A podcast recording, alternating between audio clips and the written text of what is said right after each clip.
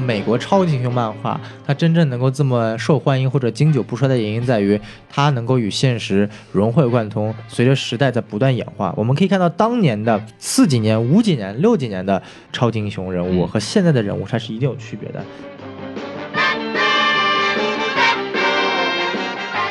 好，欢迎收听新的一集什么电台，我是孔老师。哎，我是小宋老师。哎，今天呢，由我们两个人给你们带来这一期的节目。是啊，这个啊组合应该是非常的少见了啊。那你看看，这个主要是由于小宋老师呢，因为一些事情是吧，他只能留在上海这边啊、哎工作，对，是的所。以说呢，因为学校不要他了，对吧？哎，对，学校不要我了，我要被学校退学了。哎，对，就退学创业，哎，没有不至于，反正就是小宋老师会有一段时间在上海，所以说呢，在之后的不长的时间里面呢，他会参加上海这边的录制啊。对，北美这边呢，我们就再见了，再也不会出现所谓的就是西多老师和小宋老师分不清楚的情况下，没事，大家可以到八月份之前都分得很清楚，八月份之后，等我回归北美的时候，哦大家又可以分不清了。哦，是这样子的，哎就现在来分辨的方法呢，就是听我和王老师的声音，听到我的声音呢，这个就是小宋老师；哎，对对对，听到王老师声音，那就是西多老师。是是是，没事，我们下期节目再来混一混，让西多老师跟你录，我再跟继续跟王老师录，神经病闲的吧，我们两个。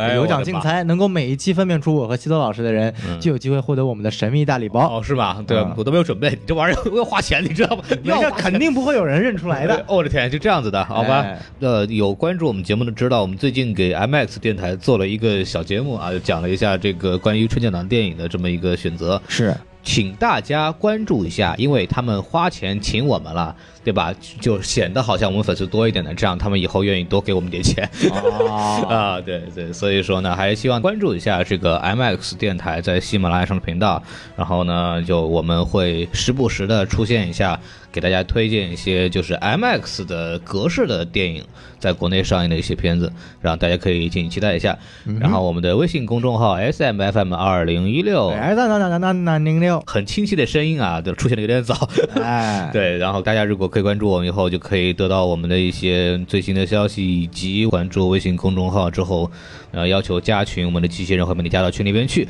然后呢，我们来正式说一下今天的节目。今天是这样的，本来我们会讲一下这周上映的一些片子，结果看了半天，因为现在是在春节档之前嘛，然后其实，在传统的来说呢，算是一个比较蛋疼的时间，嗯，就是那个所又谓淡又疼。对，真的是很淡，因为它属于一个淡季，是很疼，是因为很心痛。为什么心痛呢？这个大家也知道，最近出一个片子叫《情圣二》的，哦，本来我们是准备想讲这部片子的，对的结果呢，他不仅先提档了，嗯让我们觉得很紧张，是然后又突然撤档了，让我们很轻松。哎呦我的妈！就本来我和小宋还在聊这片儿怎么聊啊，因为我们两个都不是弄八卦的，对。哎然后就是我们两个录就觉得蛮奇怪，怎么录？然后发现哎，撤档了。哎，撤档了，好，我们就不录了。就不用聊了，对。然后我们就说，那聊点什么呢？就我今天就聊《赌圣二》。啊，嚯！哎，那那有了，那有了，有有有有有对对对，呃是这样，就是我们今天聊呢，小宋来嘛，就让小宋聊聊他自己比较擅长、比较喜欢的东西，也是我们很多的观众也比较喜欢听我们聊的东西。啊那我们聊聊学姐，我的学姐比较多。说正事儿，今天其实我们想讲讲，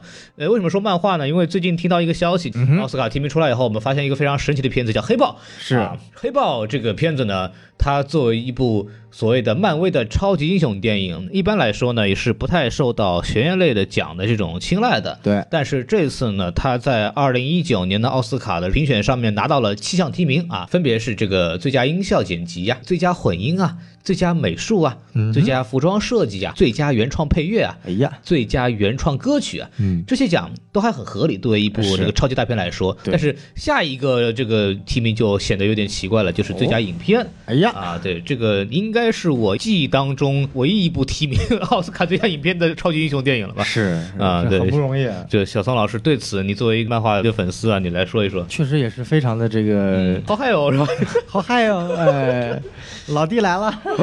来了，来了，老呃这个老老弟不容易，老弟不容易。我觉得同为黑字辈儿啊，啊我觉得黑暗骑士应该挺蛋疼。守望者也蛮蛋疼的，哎，我觉得。就是你想，这零八年没赶上这个黑暗骑士没拿到提名啊，这一九年黑豹拿提名了。那么大家也看过黑豹这部影片呢，成这我们也。讲过啊，对啊，从成品质上来说呢，这片子大概是超级英雄电影中大概中等偏上这么一个水平。在你说拿到了这个学院的最佳影片提名，这是非常非常不一样的了。其中的原因大家都比较了解，就是跟文化呀、政治正确呀比较相关。当时我记得是一位奥斯卡的人说，为什么这部影片提名了呢？它促进了很很多本身不属于这个好莱坞电影观众的这个范畴里面的很多黑人，嗯让他们能够走进电影院去观看这么一个跟他们有相关主题的影片。所以呢，它其实是从商业利益上来说，或者从文化利益上来说，它都是一个比较划时代的一个意义。嗯所以说，它这个提名呢，更多的是给它相当于是一个时代意义的作品，而非它本身艺术价值。其实你说艺术价值嘛，你就说那《狮子王》是不是也可以拿奥斯卡最佳影片了呢？啊嗯，对吧？因为我个人不喜欢这个片子，我觉得它在从剧本上有挺大的问题的，就是他在超级英雄片子里边都算不上什么好片子。嗯就你要真的按照超级英雄这个水平来说的话，那说实话，美队二当年都比他值得拿 最佳影片。再比如说今年还有复联三呢，对对吧？这个复联三都没有拿最佳影片，你好意思吗？我个人是很不喜欢黑豹这部片子的，就是哦除了它的原创配乐，这个我是非常喜欢。之前我们也在节目里也讲过相关的东西，我也不讲。但是整体我感觉确实有点被政治正确绑架的这个问题。咱不是说政治正确不好，嗯但是一个比较严肃的来判断电影水准的这么一个奖项里边，是不是要把这个东西作为很大的参考因素？我觉得这个是两说的一个事情。我个人还是希望一个电影的评评奖还是以电影为主，它毕竟电影还是电影，哦夹杂其他的东西，就就有点像金马奖来讨论什么中国台湾这种东西就没有意思嘛。毕竟它还是一个艺术奖项，它不是一个政治奖项。反正我是这么看的。首先，咱们先聊一聊，就是所谓的最佳影片能够提名的这个标准是什么？啊，因为你可以看到最近这几年呢，能够因为首先黑豹目前没有拿最佳影片，他拿了最佳影片，我们再去讨论这个问题，那可能就要出事儿了。对，对出大事儿呃，了。对，但是他 现在只是一个提名嘛，因为提名这个东西很有可能只是你给你一个象征意义上的提名。但是我们去讲，他说为什么能够提名最佳影片呢？它不仅仅就是所谓的一个艺术上价值很高，因为嗯一般来说艺术上价值高的电影一般都会给最佳导演。而嗯非给最佳影片。那么最佳影片呢，一定是在这个不管你是政治啊、文化呀，或者在其他领域，它是有划时代意义的一个作品。当然了，这个范畴也非常奇怪，就比如说去年的《水形物语》，它是怎么拿最佳影片的呢？啊，我们也不知道，但是那个我们就不管了。嗯但是你看之前的这个《月光男孩》，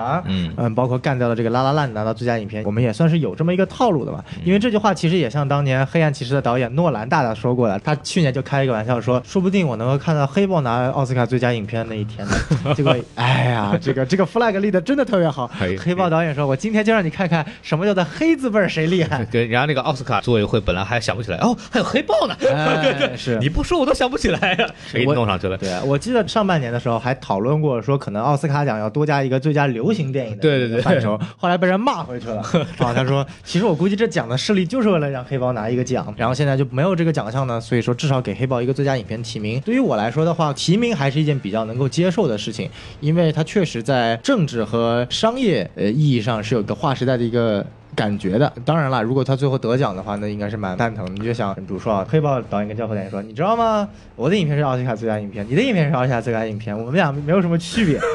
嗯 然后可能科巴拉就唉，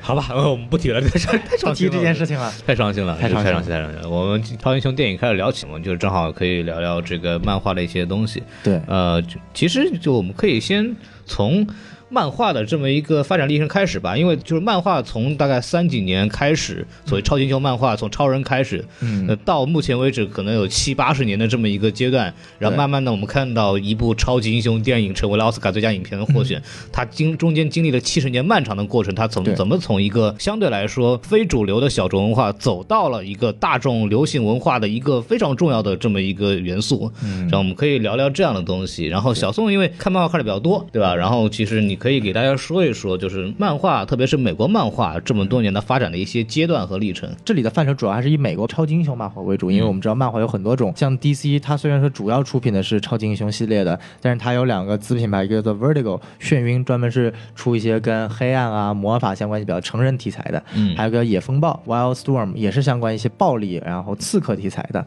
但是最主要的是都是这些超级英雄题材，所以说超级英雄漫画呢和像呃橄榄球啊、篮球啊、爵士乐这些非常美国的东西一样，他们都是诞生在美国的这个边缘文化当中的。我们去想想看，为什么漫画或者说超级英雄漫画只有我们这么重要呢？我想问洪老师这个问题，你怎么看？就是超级英雄对于你来说，你当时是为什么想去接触这个东西呢？像我们这种不是那种硬核粉丝的来说，我们嗯都是从电影里边开始看的嘛。对就是呃小时候最早接触的，首先这种电影，嗯像我有印象比较深的就是当年定·波顿版本的蝙蝠侠。啊呃，这个是让我对这个所谓超级英雄电影有一个概念。那个时候小时候还能看到超人的、蜘蛛侠的、蝙蝠侠的动画片，特别是很经典的九二年版本的蝙蝠侠，这个哎我们大家看过漫画、看动画片都很知道，这个版本非常好看。是这都是我们小时候会接触到的东西。当年我们问那时候我们会说，哎，漫威是后起之秀嘛？嗯就特别对于中国观众来说，我们从小对超级英雄概念就知道两个人，超超人人、蝙蝠侠剩下人都不知道。可能还有一个蜘蛛侠最多加蜘蛛侠，对对，因为对于中国人来说，小时候是没有机会接触漫画的，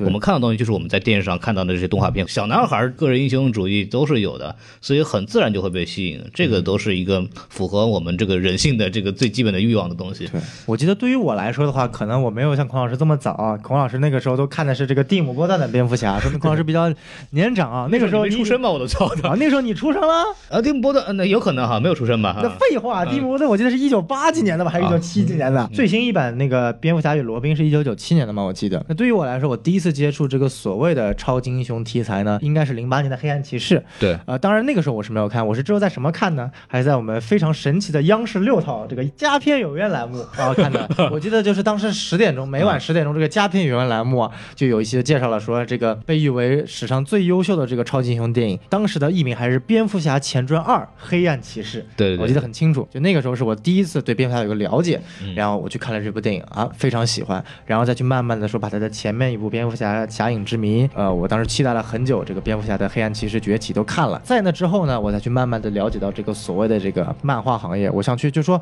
去多读读这个蝙蝠侠这个漫画嘛，看看漫画里面是怎么体现这个人物的，嗯。然后一步一步从蝙蝠侠漫画入手，到我们这超人啊、其他英雄啊，再到整个团结啊，我才慢慢意识到，这个漫画体系相对于电影体系来说是一个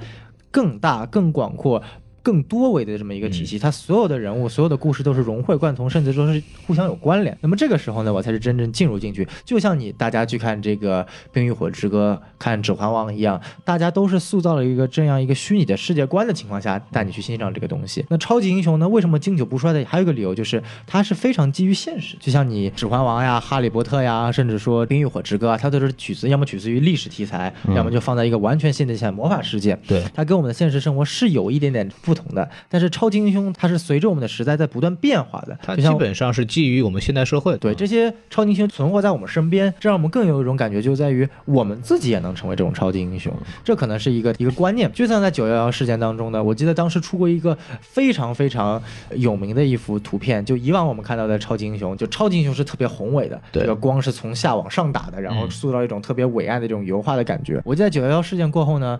形象变了，在这个英雄的位置上站的是一群这个消防员、战士、护士的一个形象，然后他们非常高大上的往下望着，然后下面是超人看着这幅图，然后配词是三个字母，嗯。哇哦。啊，就是在那个时刻，人们期望的他是有平民的英雄。当你生活中真正存在平民英雄的时候，真正这些虚化的超级英雄，他都已经被淡忘了。嗯也就是说，这些虚化的超级英雄，他其实是我们身边的平民的英雄的一种异化，就是当我们需要被拯救的时候，我们希望有这样的一个人出现在这边嘛。所以说，我们看到这二十一世纪开始，为什么超级英雄会越来越来越来越来越受欢迎，就是有一个原因啊，在相当于九幺幺事件作为一个引爆点之后，大家越来越希望生活中能够存在这种超级英雄来帮助大家解决困难。尽管我们知道这是不可能的，但是这种愿景会不断不断的在人们的心中生根发芽。像你刚刚讲的是 DC 的针对九幺幺的这么一个一个图片嘛，对然后我看到过一个漫威的图片，也是当时出了以后，九幺之后，漫威是这帮蜘蛛侠，然后呃美队啊，他们这帮人在帮助这个灾民在那个做那个重建啊什么东西，这也是很有意思的一个事儿。所以说，美国超级英雄漫画它真正能够这么受欢迎或者经久不衰的原因在于，它能够与现实融会贯通，随着时代在不断演化。我们可以看到，当年的四几年、五几年、六几年的超级英雄人物嗯和现在的人物，它是一定有区别的。每个年代有不同年代的这些变化，有质疑的年代，有对于惊悚、呃超自然感兴趣的年代，有对于西部感兴趣的年代，也到今天，所有大家融会贯通，对于这个超级英雄团队，像复仇者联盟啊、正义联盟这种联盟关系的这个团队的出现，每个时代都有对。各自时代超级英雄的不同的期望。到我们这个年代，可能说是一个完全融会贯通的，所有的英雄都在一起。你包括现在 DC 在一二年重启它整个漫画线的同时，会把自己的这个子品牌讲黑暗的魔法的宇宙和讲这些刺客暴力的宇宙和 DC 的主宇宙就是超级英雄宇宙融合在一起，大家共同生活在同一个世界观下。尽管大家都讲的是超级英雄题材，但是我们可以分为魔法系的，我们可以分为这个所谓的刺客系的，然后还有一些普通的这些像超人、蝙蝠侠系的。小宋可以跟大家说一下，因为漫画美，特别是美漫这个东西，其实这么多年它分很多时代的。我们在讨论漫改电影或或漫画的时候，也会说到什么黄金时代啊、白银时代啊、青铜时代这些东西。然后其实很多人也不是很清楚这些时代它分别代表什么样的意义，包括对角色的一些影响啊等等。然后我们这边其实节目里让小宋可以给大家说一说，大概美国的漫画分了几个时期，然后每个时期大概有一些什么样的特色。对，嗯，其实呢，这个美漫它分时期呢，其实跟这个我们所谓的希腊神话中的四个时期是完全吻合的，也就是所谓的这个黄金时期、白银时期、青铜时期和所谓的现代的这个 modern，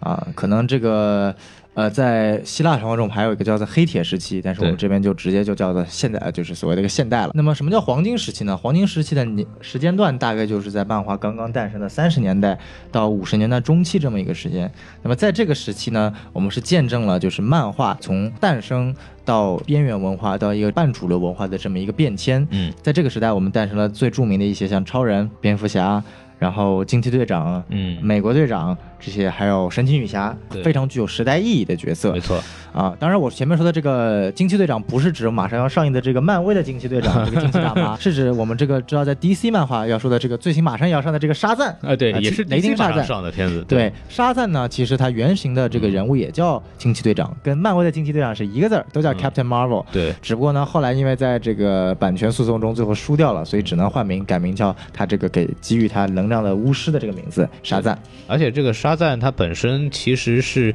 另外一家公司的，为了取代超人，就是想跟超人竞争的这么一个角色，而且一度他的风头是要盖过超人的。是的，后来 DC 不行，这太太厉害了，买下来了，买下来，哎 然后就马上把这个沙赞从这个所罗门的智慧变成所罗门格兰迪的智慧，可以可以可以，就马上就变成被弱智化了。对，是，所以看到这个行为特别像我们今天某些公司啊，打不过你就把你买下来，对。限制你发展。所以说，在这个时期，我们见证了第一批这个超级英雄的诞生以及发展，并且随着我们知道这个二战对这个爆发啊，这个超级英雄担任了他历史上的第一个首要的一个重要的任务，就是呢，作为一个强有力的宣传工具。八荣八耻是吧？哎，对，对 你看这讲四美啊，什么就不拿群众一针一线啊，就是不要调戏妇女啊，要 这种。就是我们去看我们自己的这个宣传模式 和美国的宣传模式是完全不一样的。嗯美国用这些所虚构的这些超级英雄去鼓舞人们加入到战争，嗯或者鼓舞人们去为战争做出更大的贡献。我们可以看到，美国队长其实他就是应运这个时期诞生的。对有这个美国队长用盾牌打希特勒的这个场景啊。这个片段在那个电影里边就上演过很多次，作为一个舞台剧的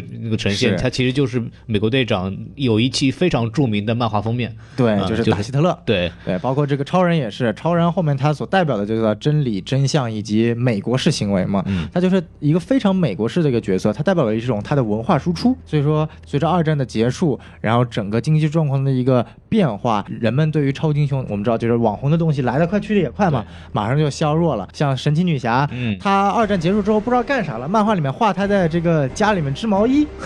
就是完全不知道她应该在画什么，观众就不买账了，就对这个东西不感兴趣了。漫画马上呈现一个萧条状，像我们熟悉的第一代闪电侠呀、第一代绿灯侠呀，全都已经完全落寞了。当时作为 DC 来说，只有它的两个元老级的这个漫画，一个叫做动作漫画，就是超人诞生的第一期，以及蝙蝠侠诞生的这个第一期的这个。侦探漫画也是 DC 这个公司的名字由来，这两个漫画是一直在连载的，其他漫画基本上能砍就被砍。然后这个时期呢，DC 还想出了用很多这个所谓的犯罪漫画呀、嗯爱情漫画呀，然后侦探漫画呀、黑色漫画呀、超自然漫画呀，不同题材的这个内容来代替我们所谓的现在超级英雄对，题材就。相当于超级英雄这个题材就有一个没落的时期了。对，超级英雄漫画为什么走向低？当然，除了二战结束之后，其实美国的整个社会它的风气就变掉了。当时那种所谓尚武精神啊，那个东西到回到和平年代之后，特别是我们叫二战老兵的安置问题，嗯它里面有很多大量因为战争、因为冒险，所谓的这种正邪分明的对立的这种东西，他们慢慢的变成了社会的不安定因素。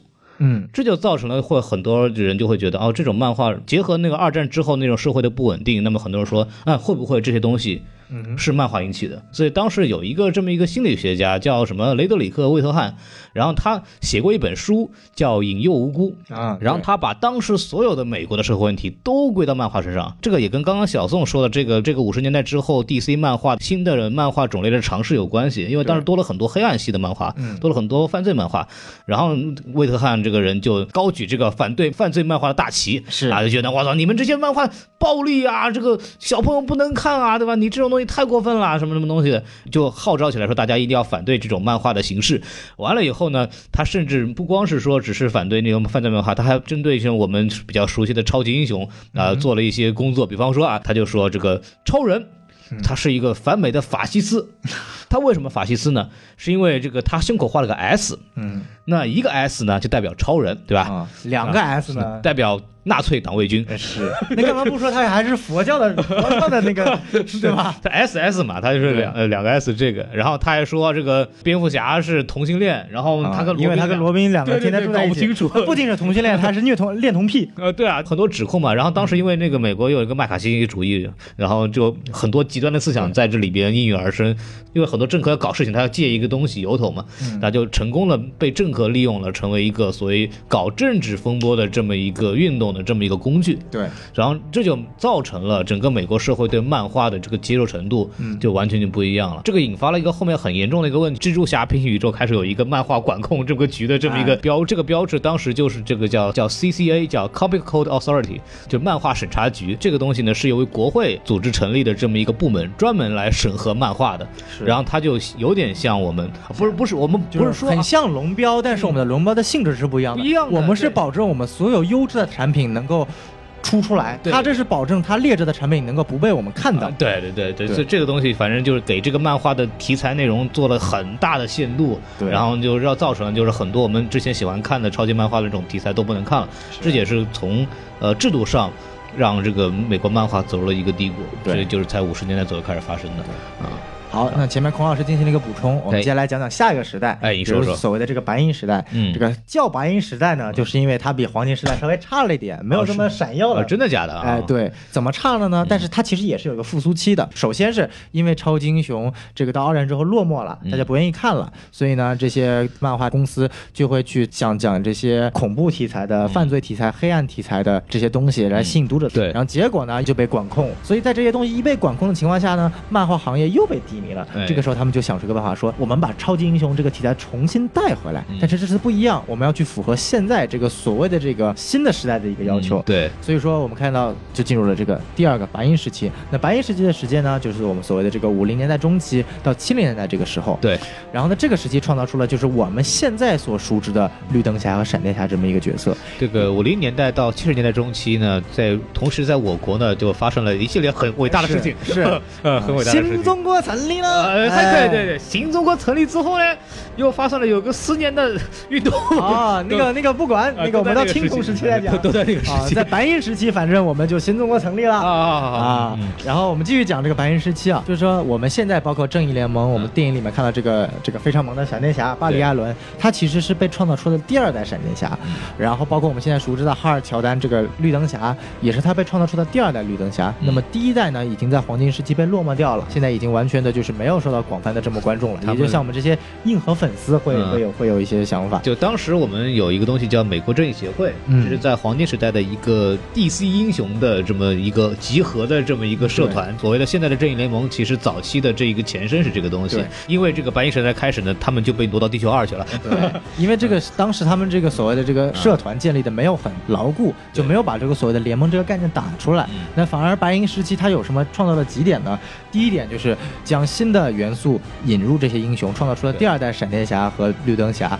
重新把他们带入了几个巨头里面的范围。对不然的话只有超人、蝙蝠侠、神奇女侠就很无聊嘛。第二点呢是成功的组建了真正意义上的所谓的第一个联盟，就是所谓的正义联盟。那个时候还叫 JLA，翻译过来就叫美国正义联盟。嗯，啊，非常美国的一个东西，把这些英雄集合在一起。然后这个时候呢，正好我们知道有一个漫威特别有名的作者叫做斯坦李。呃，对对对，然后呢，他听说说隔壁的 DC 搞了一个叫做英雄联盟的东西，他说哦有意思哎，我也要搞，你搞什么呢？哎，然后就搞出来一个叫做神奇四侠的东西。我操哦，还不是复仇者联盟，嗯复仇者联盟还要在之后，所谓的第一代。啊、这种英雄联盟的团体呢，正义联盟，然后就被抄袭到漫威啊、作为一个 DC 控，我就用抄袭这个词了，漫威粉不要难受哦。就历史上两家公司互相抄的角色非常多，其实就是不断打官司的这个东西。对，比如说死侍，说白了，死侍也是一个抄丧钟出来的角色，但是抄来抄去，最后死侍变得这么就比比丧钟火多了。对啊，虽然说我是丧钟死粉，但是确实死侍的影响力高。回到刚刚话题，创造了神奇四侠。然后第三点呢，是引入了平行宇宙这个概念。啊，我们第一次知道，就是两代闪电侠嗯能够相遇了，包括我们冲过这个所谓的这个时间球，我们把之前老一代的那些超人、蝙蝠侠，还有闪电侠、绿灯侠放在一个叫做地球二的一个平行宇宙当中对。像我们看这个蜘蛛侠平行宇宙一样，它是属于另外一个宇宙的。然后我们的宇宙呢，是现在的第二阶段的现在这个所谓的年轻版的超人、蝙蝠侠、绿灯侠，然后通过某一个事件让两个故事连接在一起，可以有一个共鸣啊。所以说从那个时期开始，打入了我们所谓这个 DC 主宇宙，并且存在好多个平行宇宙这个概念。对，然后我们其实可以知道一下，就当时这个白银时代的开始，其实就是这个巴里·艾伦的出现。这个里面有一个细节预示了白银漫画的这个主题，因为我们都知道第一代的闪电侠就是那个 Jay Garrick，嗯呃，这个人他是因为什么 Mercury，就是那个希腊神话里边那个极速者给他授予了神力，所以他跑得非常快。对。但是我们知道这个第二代巴里·艾伦呢，他变快是因为一个闪电打到了一化学药品上面，然后他沾上了化学药品以后，他就变快了，这有了神速力。这其实就是预示了这个白银时代和黄金时代一个区别。黄金时代里边还有大量的幻想的题材、神话的题材，但白银时代。我们发现他们更想更往这个科幻方面来走了，是。就为了规避我们刚刚之前讲的一些题材禁区的问题，他就开始走向一些呃科幻类的一些比较轻松好玩的这种。巴里·艾伦的这个性格，个人性格也是也是这样一个性格，他其实也是预示着这个白银时代这么一个特色风格转变。那么除了这个之外，里边还有一个这个很有意思，我们刚刚讲到正义联盟的成立。正义联盟其实里边第一期集结的漫画，他们打了一个章鱼怪，哎，是就是一个像海星一样的章章鱼股长，不是章鱼怪，那是海星怪对。，应该是海星怪，它的正式的译名叫做 Starro 的 Conqueror，叫啊征服者海星魔。啊，哦，就是这种元素。然后这个也是，就是我们知道，就所谓的科幻的这这种所谓的就是变异怪兽的这样的东西出现，这也是预示了这个题材的一些变化然后呢，其实这个点其实呃还是有点影射共产主义的。啊，是吧？对，因为我们知道这个海星魔，它唯一的能力是什么？嗯它这个海星魔是一个很大的这个海星怪兽，对然后它能够产出很多小的海星怪兽，哦，然后这些海星怪兽呢，只要附到人的脸上，就能让这个人屈服于它的意识，就相当于变成他的一个集合体。哦，操，啊这个可以的。我记得这个海星怪兽最牛逼的一点就是它分解出了这个几百万个这个海星、嗯小海星，然后附在了各种英雄或者各种平民的脸上，然后全都得听附于这个大海星的这个指令。这个其实就是对于一个共产主义的这个邪恶恶魔的这个隐喻啊。啊当然说我们知道共产主义是好的，但是对于那个年代比较。比较愚昧的美国人共产党是最好的政党，嗯我们对坚决这个执行这个我党的号召，对吧？对，就像他们实现资，本主义不行的，对，我们要实现我国的百年伟大复兴。是 社会主义核心价值观必须遵守。啊，对对，非常棒！哎呦，我操，操！好好我们继续啊，好，对，非常高，非常开心啊！这个这期党费交足了。我叫走了，然后啊当然了，我们得知道那个时代的社会背景啊对那个时代的社会背景是他们愚昧的不懂，是麦卡锡主义是盛行的时间嘛哎，对不对？那正好是一个呃比较反对共产党的这么一个阶段，这是美国的一个比较特殊的时期。是啊，对。然后其实我们说到白银时代，有个人，刚刚小松也讲了，这个人可以具体在不得不讲了，就是嗯去世的斯坦李先生。是啊，这个是斯坦李，其实是在美漫的白银时代一个非常非常重要的人，相当于是漫威的崛起，其实就是因为斯坦李在呃白银时期的做的一系列的工作。对，比较标志性的就是这个神奇四侠，嗯然后复仇者联盟的建立。对复仇者联盟的建立的这个标志就是他把这个美国队长从这个冰川里边都捞了回来。哎，对，这个美国队长从四几年的、五几年的时候已经活过来了，哎啊对他又跑到了现代，这种比较大的这种决定，就是从斯坦李开始的。对啊，这个是非常了不起的。当然，里边还有一个非常非常重要的一个角色，就是蜘蛛侠。哎，是蜘蛛侠的创造，应该也是斯坦利为这个世界带来了一个非常重要的一个嗯瑰宝了。白银时代的标志的结束点，其实也就是蜘蛛侠的这个所谓的老婆格温挂了，哎 就挂掉以后，其实预示着这个白银时代的结束。然后啊自此之后，然后玛丽简就上位了，对对对，然后这个其实也是三里老先生离职嗯之前的最后一部漫画，他离开漫威的核心创作的位置呢，就标示了白银时代的结束。嗯，然后三里其实对漫画其实还有一个很大的贡献，这个也是在白银时期开始的，就是漫威的工作方法，嗯，就是所谓的让画师先画画，然后呢编剧再填词，都听起来挺扯的。对，挺扯的。就一般来讲，我们就是常规的，我们理解编剧就是编剧要想整个一个故事，然后把那个大纲、剧情点、台词全部写好，这个故事是我编的。但是漫威他们那个可能是为了快。为了流水线作业，其实它的画师的作用是非常大，的不只是说啊，我我告诉你要画什么你就画出来，他是要想好故事的。对，然后，但他又要把个空白那个对话框给你空着，像斯坦利啊，像其他的编剧啊，看到以后就是拿这个里边看图填字儿，瞎填 瞎填，然后经常会发现这个像这科比啊这帮很知名的画师，把那个蜘蛛侠、神奇四侠画完以后，他还在那个画稿上会跟那个斯坦利说，我觉得这个地方应该写什么写什么。结果他们拿到成稿一看，斯坦利他们更没有按照他们说要写，斯坦利重新编了一个其他的这种故事在里边，他可以把画师当时想的故事完全就是推翻了，重新再弄一个。然后，但是因为这个斯坦利确实是非常了不起的这么一个漫画编剧啊，他的对白写的就是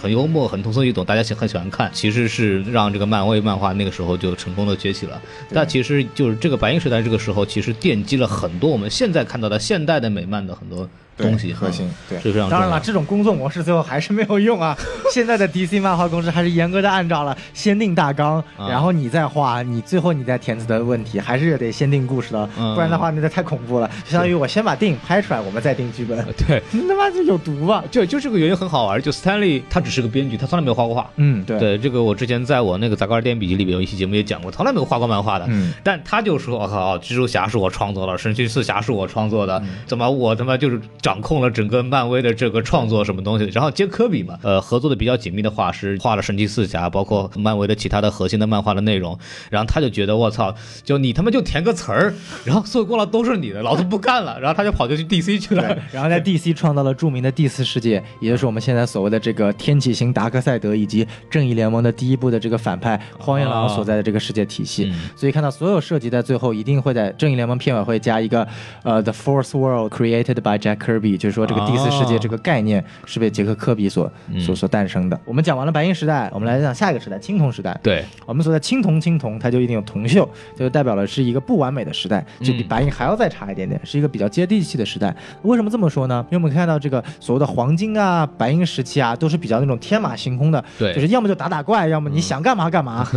就是我们经常可以看到说怎么吹超人的实力呢？我们看看白银时期的超人啊，打一个喷嚏可以吹灭一个恒星。呃，对对对，对吧？就是这种很你妈有毒的设定，然后说吻一下别人可以让别人催眠失去记忆。到现在今天被各种吐槽的这种功能，全是在白银或者黄金时期。那时候对于一个英雄本身这个能力限定范围都没有一个所谓的一个具体的框架，给到你什么逆天的设定你就有。我就我想写什么写什么，反正就是怎么好看怎么吸引人怎么来呗。对。对。然后到了青铜时期呢，大家就开始限定这个就是所谓的一个。更加接地气、更加人性化的。青铜时期呢，就是所谓的这个七零年代到八五年代这个年代，这个年代呢会有很多的这个所谓的美国的社会问题出现。所以说，这个年代的开始代表了漫画中的这些超级英雄开始出现凡人的烦恼了，经常会出现更加黑暗的主题啊，并不仅仅是表面上的所谓的那些恐怖片啊、杀人啊这些血腥，反而是些更加黑暗、更加现实的问题，比如说种族主义，比如说这个滥用药品。我们知道有一期很著名的绿箭和绿灯的一个啊对连载系列，它。就有其非常著名的一个故事，就因为我们知道绿灯侠他是这个听命于这个宇宙的一群小小矮子的，嗯，这个叫宇宙守护者是一群小蓝人，对啊，然后当时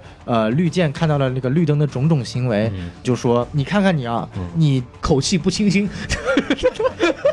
可以可以可以，不好意思，神经病神经病。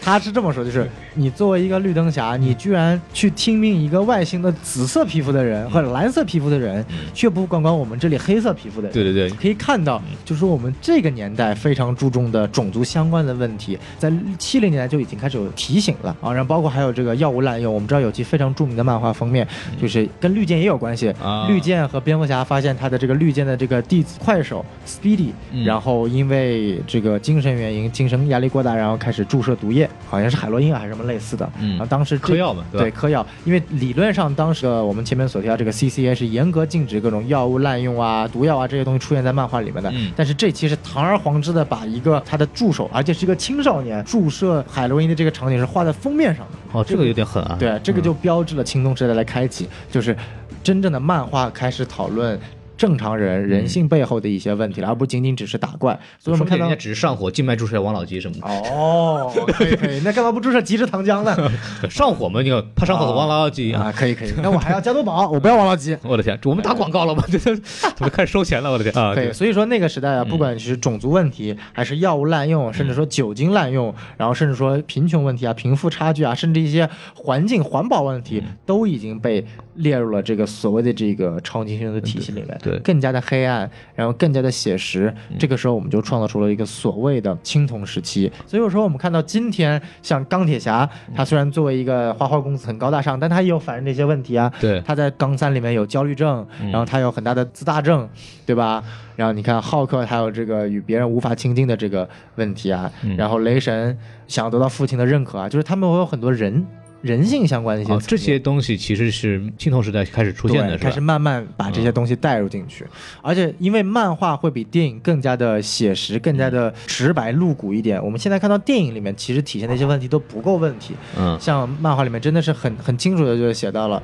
注射药物我应该怎么办？然后包括因为那个绿灯和绿箭当时作为一个两个人一起去环游美国的一个一个连载系列，真正的是路上遇到的全都是跟种族呀、贫富差距啊这些有关非常尖锐的问题，非常直白的体现出来。我还记得当时那个什么绿箭侠和绿灯侠那个编剧好像叫那个丹尼奥尼尔，那个漫画其实后面是很好玩的，是是哈尔乔丹就绿灯侠和绿箭侠两个人开始就是环游美国，我们就像那个什么体察民情在那儿什么所谓就是微服私访的感觉，就开始看啊，原来美国有这样这样的问题，啊，我们作为英雄应该怎么怎么样，就他其实讨论到很多就是英雄如何在这个现代社会里边他可以自处，他应该扮演什么样的角色。他其实讲了很多这样的这么一个东西，包括里边还有一个很重要的一个标志，就是我们看到蝙蝠侠他出现了一个新的反派，就是我们现在嗯都知道了，就是 al Ghul，就是忍者大师。忍者大师，中文翻译忍者大师。对，但其实那个人其实并不是什么真正的忍者啊，这个东西翻译的就其实有点问题。对，包括这个刺客联盟啊这些东西，他第一次出现在这个蝙蝠侠的这个漫画里边，是因为他们觉得需要找一个和蝙蝠侠就智力匹配的这么一个人。像小丑，其实后面因为也有一些风格的变化，但之前像白银时代的小丑，其实非常非常的一个大的变化，就他成了一个。搞笑角色做的事情啊、道具啊什么东西都跟开玩笑一样。青铜时代开始，他们需要一个智力上正常一点的这么一个反派，创立了这么一个 Russell Good 这么一个角色、啊，这个也是在青铜时代其实比较重要的这么一个比较大的事件。啊、对，那么前面我们基本上把黄金、白银、青铜三个时期都说过了。嗯那么最后一个，也就是所谓的这个叫做 Dark Age 或者叫 Modern Age，、就是现代或者所谓这个黑铁时代。对最新的那这个时间段呢，就是从八五年直到现在，嗯都属于这个时代。那个这个时代的特点什么呢？首先，如何界定这个时代的具体开始，现在一直没有一个很官方的严谨的定论。啊那我们一直来说的话，就是首先应该是根据这个 DC 的这场大事件，叫做呃无限地球危机。对，啊，无限地球危机的发生，这场大事件是决定了漫漫画现代时期的开始。嗯，这个事件是大概其实是讲什么呢？讲什么的呢？哎，就是讲在遥远的过去呢，嗯就是我们所谓现在的宇宙，我们叫这个正物质宇宙哦，啊。然后呢，在一开始正物质宇宙的诞生呢，同样也有个反物质宇宙的诞生。嗯，然后随着一场意外的发生，这个反物质宇宙里面的这个核心啊苏醒了，我们叫做反监视者。因为在 DC 的体系里面有监视者和反监视者两个近乎神一样的存在。然后呢，随着反监视者苏醒，他已经开始慢慢的吞噬正物质宇宙，然后是吞噬了很多很多很多个平行宇宙。然后最后呢，只剩下五个宇宙了，呃，包括我们这个熟悉的所谓的超人、蝙蝠侠所在的主宇宙。然后所有的这些人物呢，都聚集在一起，最后打败了这个反监视者。啊，这个故事呢，它的重要性在于什么地方？首先你说，它把 DC 冗长的这个，因为我们知道所谓的平行宇宙的诞生了之后，很多故事已经不存在了逻辑性的问题。对，就比如说，呃，今天就是当时因为呃漫 DC 没有个严整严严谨的这个数据库，有些时候这个角色干过这件事情了，然后另一个编剧写的时候就完全忘记了，啊然后就给他换了一个故事，明明是同一个角色，然后又又因为繁多，这个世界的蝙蝠侠哦、好像结婚了，那个世界的蝙蝠侠好像还没结婚，好像还是青年人，大家都会忘掉这些事情，所以那个时候当时发现这件事情已经晚了，所以说 DC 就开始了第一次的所谓的这个宇宙大事件。我们知道以后每次 DC 的大事件都会有一个叫做危机的词儿，就是 crisis，、嗯包括之后的无限危机啊，然后最终危机啊，啊，包括现在的这个呃危机异闻录啊，都是有个 crisis 这个词。那么一切的开头就在于当年的无限地球危机。然后当这件事情的结尾就是所有存在于多个的，比如说你呃有有三到四个世界的绿箭侠或者绿灯侠，全部帮你写死，只留一个。啊，啊，未来了之后，这件事情结束之后呢，地球只剩下一个了，宇宙也只剩下一个了，然后英雄呢该死的死，反派该死的死，都只剩下最后一个了。对重新编排这些人物的历史和事件，很多角色的起源啊，从那个时期开始就已经真正的变化到我们现在所熟知的样子了。这其实有点拨乱反正的意思，就相当于告诉一些新的读者，就是说之前的几十年的漫画都不用管了对对你只需要看我们最新出来的就可以了。对，啊我们已经重新重启了一个漫画，对包括最新的一一一年。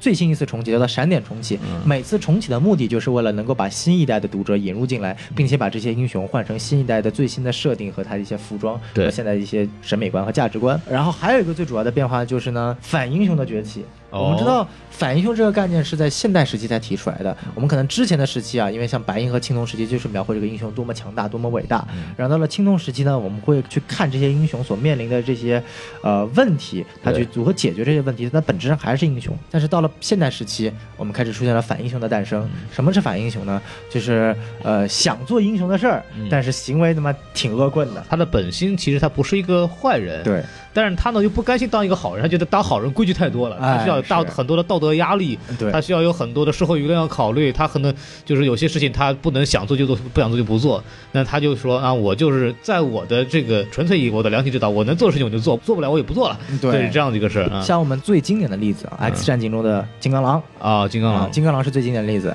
包括我们现在很火的刚刚上线的那个 Netflix 的这个惩罚者嗯，黄杀人。对，啊，然后包括这个由著名的这个作者弗兰克·米勒写的两本图文小说，第一本是他重新塑造了这个夜魔侠，对或者说我们叫翻译叫超胆侠 Daredevil 一个形象，让他真正的从了一个只是一个盲人的形象，变成了一个真正一个非常黑暗的夜里打击斗士的这么一个形象。嗯然后另一本大家更熟知，就是我们所谓的这个重新定义了蝙蝠侠的《蝙蝠侠黑暗骑士归来》。嗯，也就是这个扎克史奈德的超编的这个蓝本，以及诺兰的蝙蝠侠黑暗骑士崛起的蓝本。对，那在这个故事里呢，就是我们知道。在白银时期的蝙蝠侠呢，但是有一点点像孔老师所说的，就是有点搞笑化了啊，包括小丑啊，然后罗宾啊，包括这个蝙蝠侠都开始就是也不打击犯罪，嗯然后就是天天玩玩，然后犯罪好像也故意像玩蝙蝠侠一样的就，就是犯罪是傻逼，然后就显着英雄也蛮傻逼的，嗯然后就天天插科打诨没事干。大家可以看一下一九六几1966年的这个六六版的那个那个蝙蝠侠的电视剧啊啊，，对，就是嗯蝙蝠侠六六，就那那那那那那那那那那那那 Batman 这个主题也是这个样子的，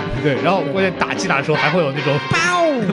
嗯，对。然后后来结果这个系列现在被当做经典了，然后不断翻拍成各种动画片，我也不知道美国人怎么想的。神经病吧？对，当然那个蝙蝠侠扮演者亚当韦斯特去年应该是去世了，他也算是创造了一个完全不同形象的蝙蝠侠。对但是我们知道 DC 那个时候为了满足现代这个所谓的黑暗的风格呢，邀请弗兰克·米勒做了这么一个完全颠覆性的创作。嗯所以说在弗兰克·米勒算创造中的蝙蝠侠黑暗骑士归来中的老年蝙蝠侠，他是一个特殊化的蝙蝠侠，嗯他不是一个我们所认知的蝙蝠侠。我们所认知的蝙蝠侠，他有他的底线，对，他有他的规章制度，就是我们要蝙蝠侠是个英雄，不是一个反英雄。嗯，但是在弗兰克·米勒的设定中，他把蝙蝠侠从英雄变成了反英雄。对，对，因为他是在一个独特的阶段，他没有能力、没有精力，或者是没有这个时间去做个英雄了，他必须得用极端情况、用极端手段嘛。嗯而且那个时候有这个冷战的背景在这里对，这是很关键的。所以说，为什么我一直觉得扎克·史奈德编的这个超编的核心问题就在他把一个非常非常极其特殊化的蝙蝠侠作为蓝本，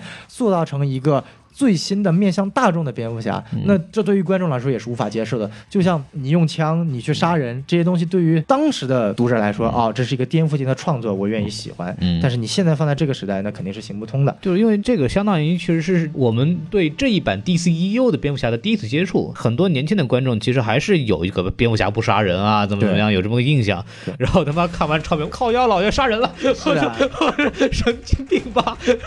就那种状态。而且嗯最不同的一点就是，像我前面所说的，漫画是一个小众群体，我们叫做 niche market。它读漫画的人十几万、百万，甚至都不会超过千万人，就这么一点人，漫画的影响力也就这么大。因为我们知道读东西是要主动阅读的，大家都现在这个年代都不喜欢主动阅读，是的，都喜欢被动阅读。所以说，当你要去把这种题材改编到电影，成为一个广泛的大众娱乐的一个形式的时候，你是要去对这个原型的这个素材，你要去尊重他的。嗯，就像我们这个伟大的张口就来就说的啊，戏说不是胡说，改编不是乱编。我的妈，六学又出现了。哎六六六不是，其实这句话我们从本质上呢，他讲的是没有错的啊就是确实戏说不是胡说，改编也不是乱编啊。至于这个中美合拍《西游记》到底文体能不能两开花呢？可以了，可以了，可以了啊，我们不清楚啊，我们这个不讨论。嗯嗯，但是，所以说你如何去正确的塑造蝙蝠侠这个形象是非常关键的。改编是可以的，但是你不能把他这个角色的核心魅力或者他的内核所替代掉。就是你要尊重基本法。对吧？哎，对对对组成基本法，哎，可以 就。要有基本法，就是我们就要关键是你要有历史背景，然后你要考虑到观众的受众，对你要考虑到这个角色现在在这个题材下面他所所处的阶段，嗯对，这是非常重要的啊。所以我们可以看到，就是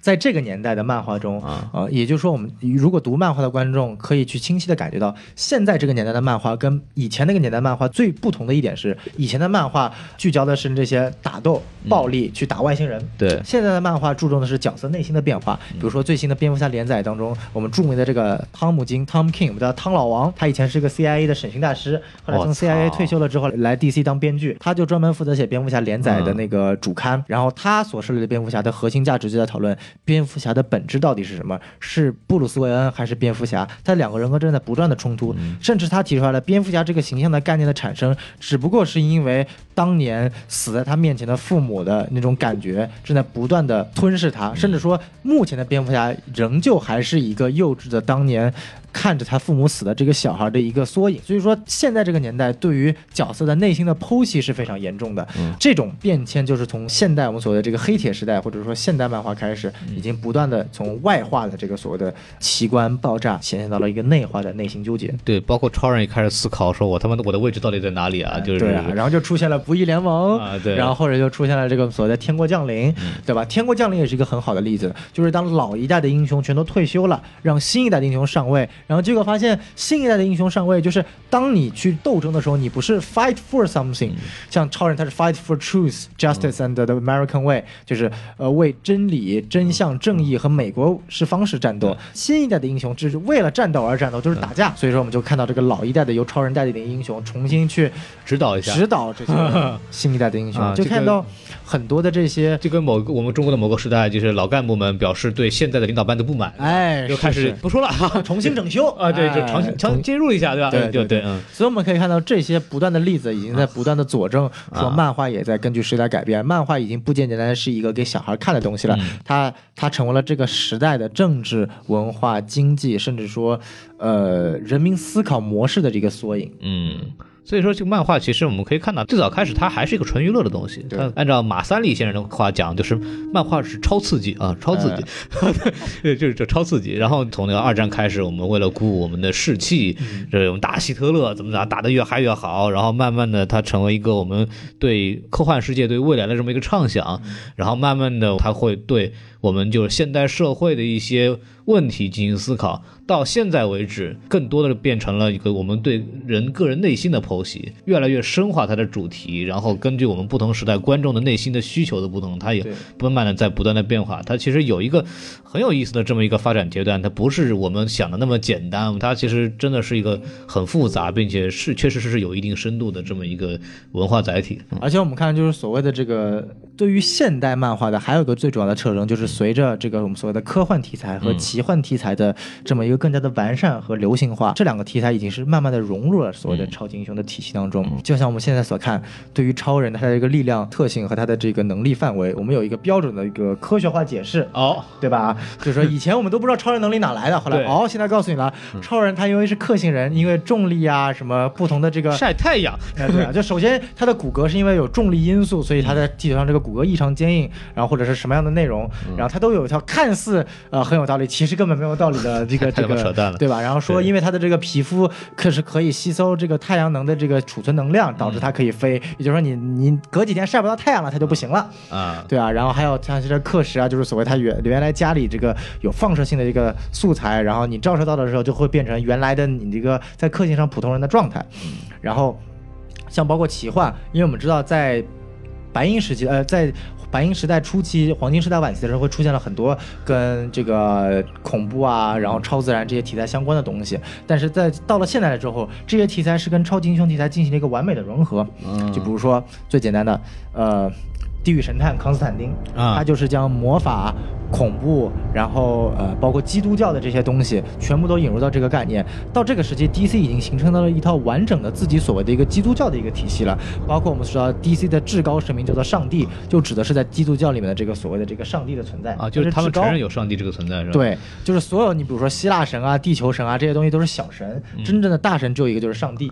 然后呢嗯 这么牛逼，然后里面还有各种天使、炽天使啊、加百列啊，然后这个米迦勒啊，然后包括康斯坦丁作为这么一个呃，我们可以看到那部电影其实在讲述他作为这么一个地狱神探，他其实是在这个天使、恶魔、上帝以及撒旦之间进行一个不断周旋的这么一个一个一个对象。啊包括我们知道很有名的一个角色叫魅影默克，他这个形象的概念是什么？魅影默克的原型就是犹大，当年呢就是犹大因为背叛了耶稣，然后呢被上帝惩罚，成为了一个永生不死，然后要在永远在游游历在人间，体会人类的灾难和痛苦的这么一个人，然后就形成了魅影默克。然后魅影默克这个角色的魅力就是在他不断就在寻求救赎，他在跟上帝的过程当中。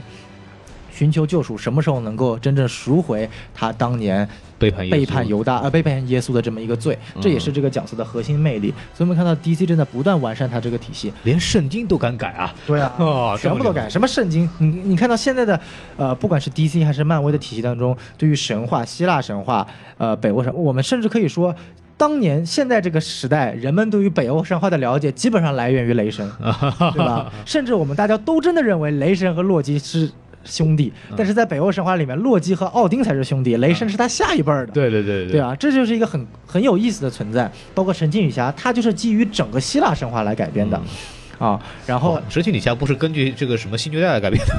S M 来改编的。这个这个都有嘛，都有嘛啊，对，你要想希腊神话难道没有 S M 吗？希腊神话不就是乱伦和 S M 的结结合体现吗？嗯，这个很好啊，对，非常哎大家可以关注一下希腊神话，非常刺激的。非常刺激，就是。我小时候曾经看过这个相关的书，打开了新世界大门啊！哎，是 就是你妈妈和我爸爸的妈妈和我的女儿哎都有什么关系？哦，宙斯真厉害，棒棒的。赫拉怎么天天头上有柄绿草呢？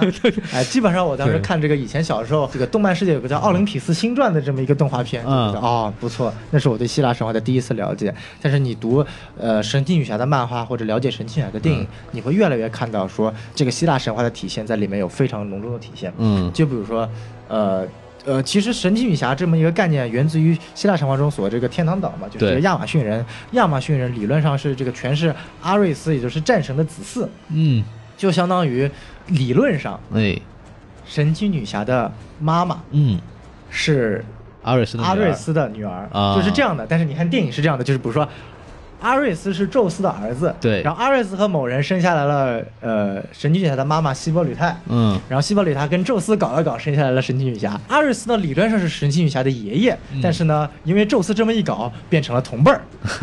对吧？就就变成亲兄妹关系了啊！哎，对，是这个伦理梗真的是绕不过来了，啊是吧？这个算不清楚了已经。哎，对，所以说我们可以看到，就是这些题材的加入，包括我最喜欢的呃漫画系列，就是那个尼尔盖曼大大写的这个睡魔系列，嗯它将我们这个传统的这个神话，然后奇幻元素融在一起，哎讲述的是这个在 DC 宇宙仅次于上帝的这个层面下存在着七个人、嗯或者七个具象化，它叫无尽家族。这个无尽家族呢，是代表了这个宇宙所有的从诞生到湮灭的七个不断过程。呃，他的大哥叫做 Destiny，嗯命运，就世界上所有东西都是跟命运有关的，命中注定的。二姐叫做 Death，死亡，嗯就它是死亡的具象化。世界上所有的死亡，不管你是神的死、嗯还是人的死，都跟它有关。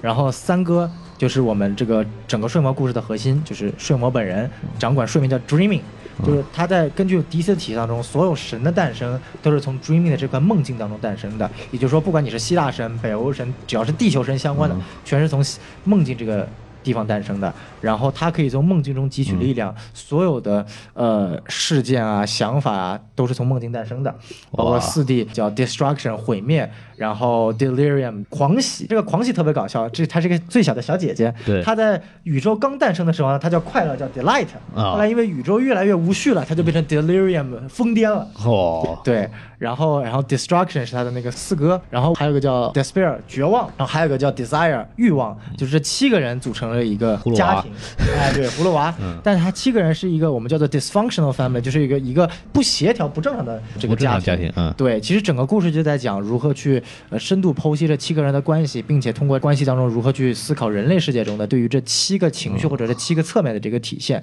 我们看到它是非常严谨化的，就是首先你得有命运，嗯然后才能有死亡。死亡这个概念，就是他当时体会的是宇宙原来是一片什么都没有的，然后首先后来盘古是吧？哎对盘古斧头劈成一半是吧？啊对，盘古清开上升，浊气下降。盘古一死，形成盘古大陆。哎呦，或者叫什么乱七八糟中华传说对，对希望就是根据 DC 漫画，就除了上帝这一块来说，嗯首先拥有了一个叫做命运的东西，它决定了世间万物的命运，哎从生到死。然后呢，从世界上第一个有生命的细胞诞生，死亡就诞生了。然后从最后一个生命的离开。呃，死亡也就完成他的任务，然后也就消失了。所以说这是死亡的意义。然后有了死亡，就等于说有了死亡就代表有生的东西了嘛。嗯，然后有的生的东西，他们就会去做梦，然后有了命运，然后一步一步有了这七个东西，所以它是一个依次顺序，然后也是按照家族姐弟来排序的。啊，这是一个非常非常有名的系列，然后这个系列是拿过雨果奖，拿过什么奖？这个作者叫尼尔·盖曼，他是一个非常有名的文学作者，呃，美国众神是他写的。然后我们知道的这个很有名的，前几天被改编成电影的这个奇幻电影《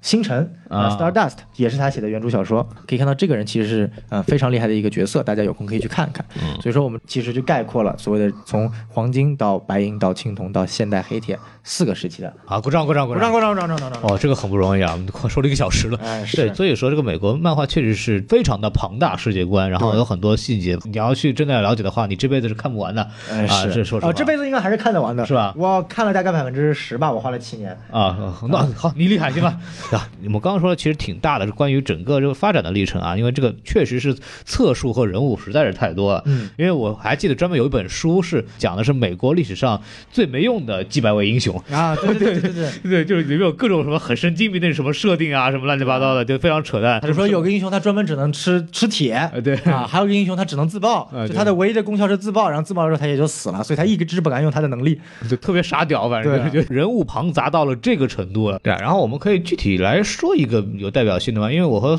那个宋文浩，我们两个人其实都是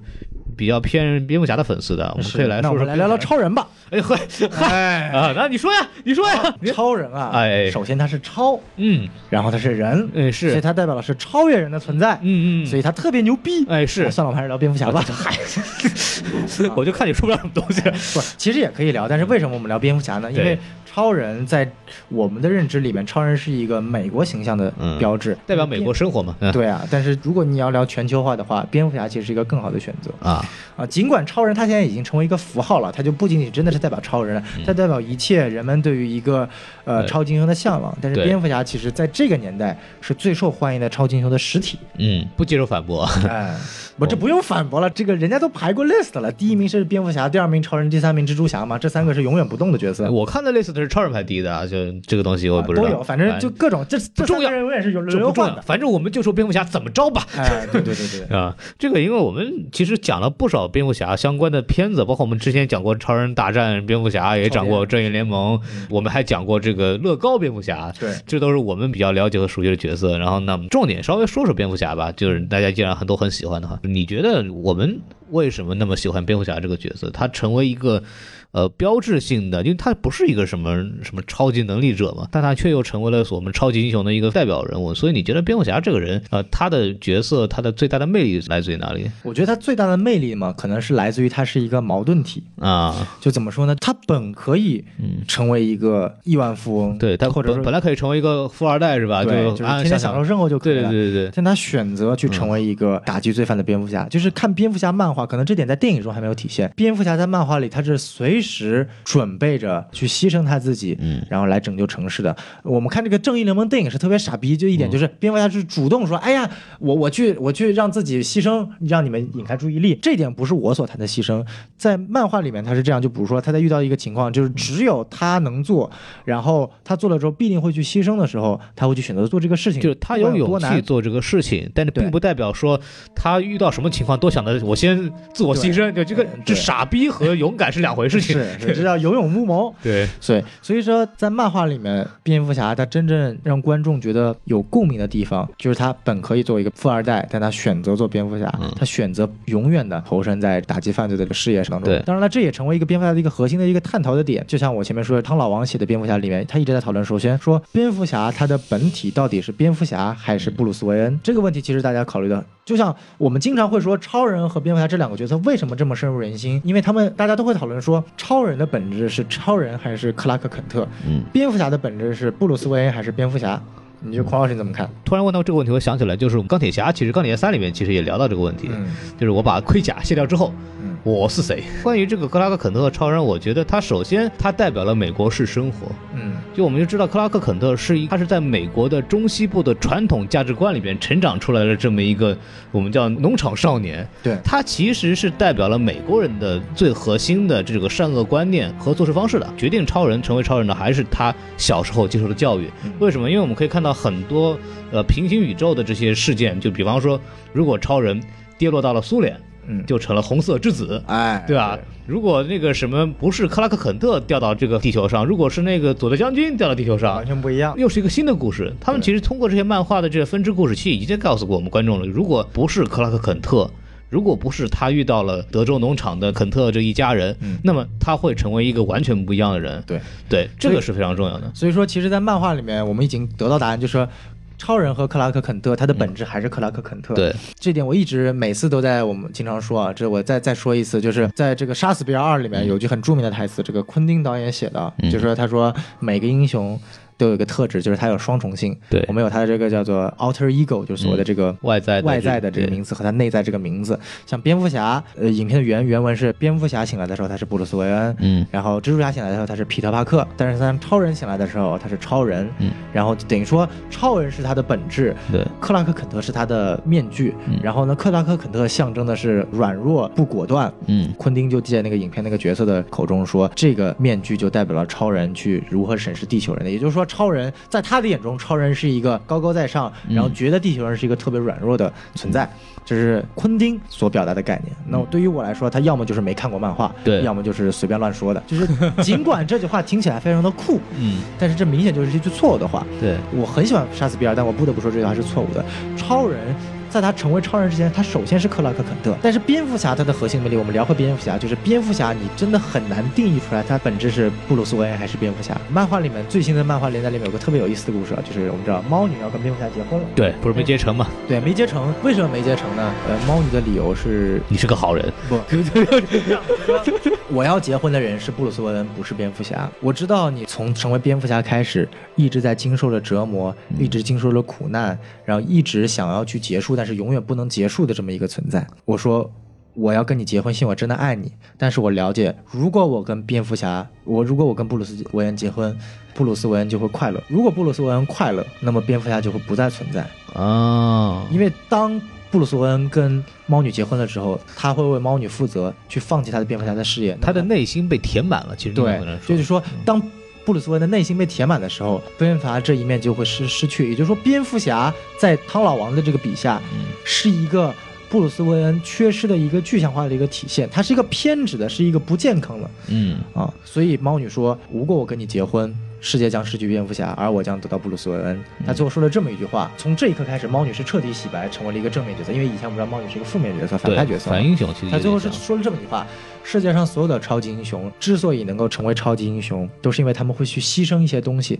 来达到更大的目标。嗯，那么对于我来说，我必须得成全蝙蝠侠，我必须得让蝙蝠侠继续守护人类。所以我的想法就是在这一刻。我要牺牲我自己的幸福，啊我不能跟布鲁斯韦恩结婚，然后我也要成为一个英雄，对吧？对，啊，他说如果不结婚还想成为一个英雄，啊，就等于说。确实，但是这件事情没有完。我们知道，这个汤老王是准备总共写一百期的漫画。他们从没有结婚第五十期是猫女拒绝了蝙蝠侠最后的这个，他原来是已经同意了求婚，对，然后在婚礼当天他没出现，嗯，然后汤老王说在一百期的时候他们俩又会在一起，但中间会发生什么呢？我们不知道。但有一点确定的是，当猫女拒绝了蝙蝠侠最后没有出现的时候，蝙蝠侠他的这一面是被毁掉的。到今天现在这个连载为止，蝙蝠侠正在从几个侧面都在被毁掉。具体举几个例子啊，就是第一点，我们知道闪点这个事件很著名，闪电侠等于说乱搞了。一个事情导致世界线进行波动，最后死的不是布鲁斯韦恩他爸，死的是布鲁斯韦恩。对，结果布鲁斯韦恩他爸托马斯韦恩成为了这个这个蝙蝠侠，我们俗称老太爷。对对对。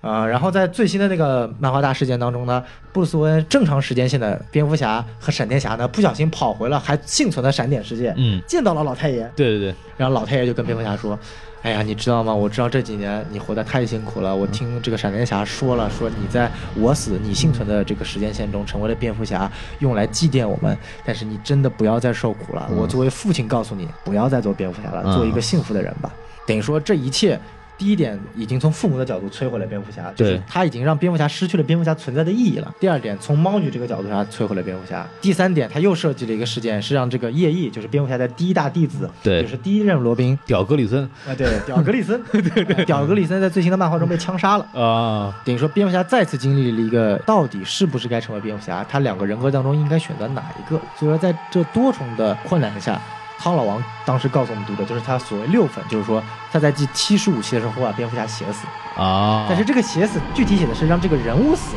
像超人之死一样，嗯还是说让他把这个蝙蝠侠的身份彻底写死？我们不知道。哦这他妈写死他这个疯掉了，对啊，但是呃，所谓的这一切全都是曼哈顿博士的阴谋。我们知道，在最新的漫画里面，这个守望者系列和 DC 世界等于说是融合了，对。等于说是由曼哈顿博士正在操操控整个 DC 世界的发展。这个神点行动中间丢失了几年时间，就是曼哈顿博士在搞嘛，对。对。但是具体我们这个不多说，但是我们嗯可以看到现在的读者怎么去写蝙蝠侠，就是去写你内心的一个矛盾和冲突。甚至蝙蝠侠曾经说过一句话，说我跟超人不断作对，但是我每次都能够战胜超人的原因，不是在于我身上有多少课时，我身上有多少能够束缚他的道具，而是因为我有钱，哎，不是，是因为他在说，我心里很清楚，本质上超人是一个好人，嗯。而本质上我不是一个好人。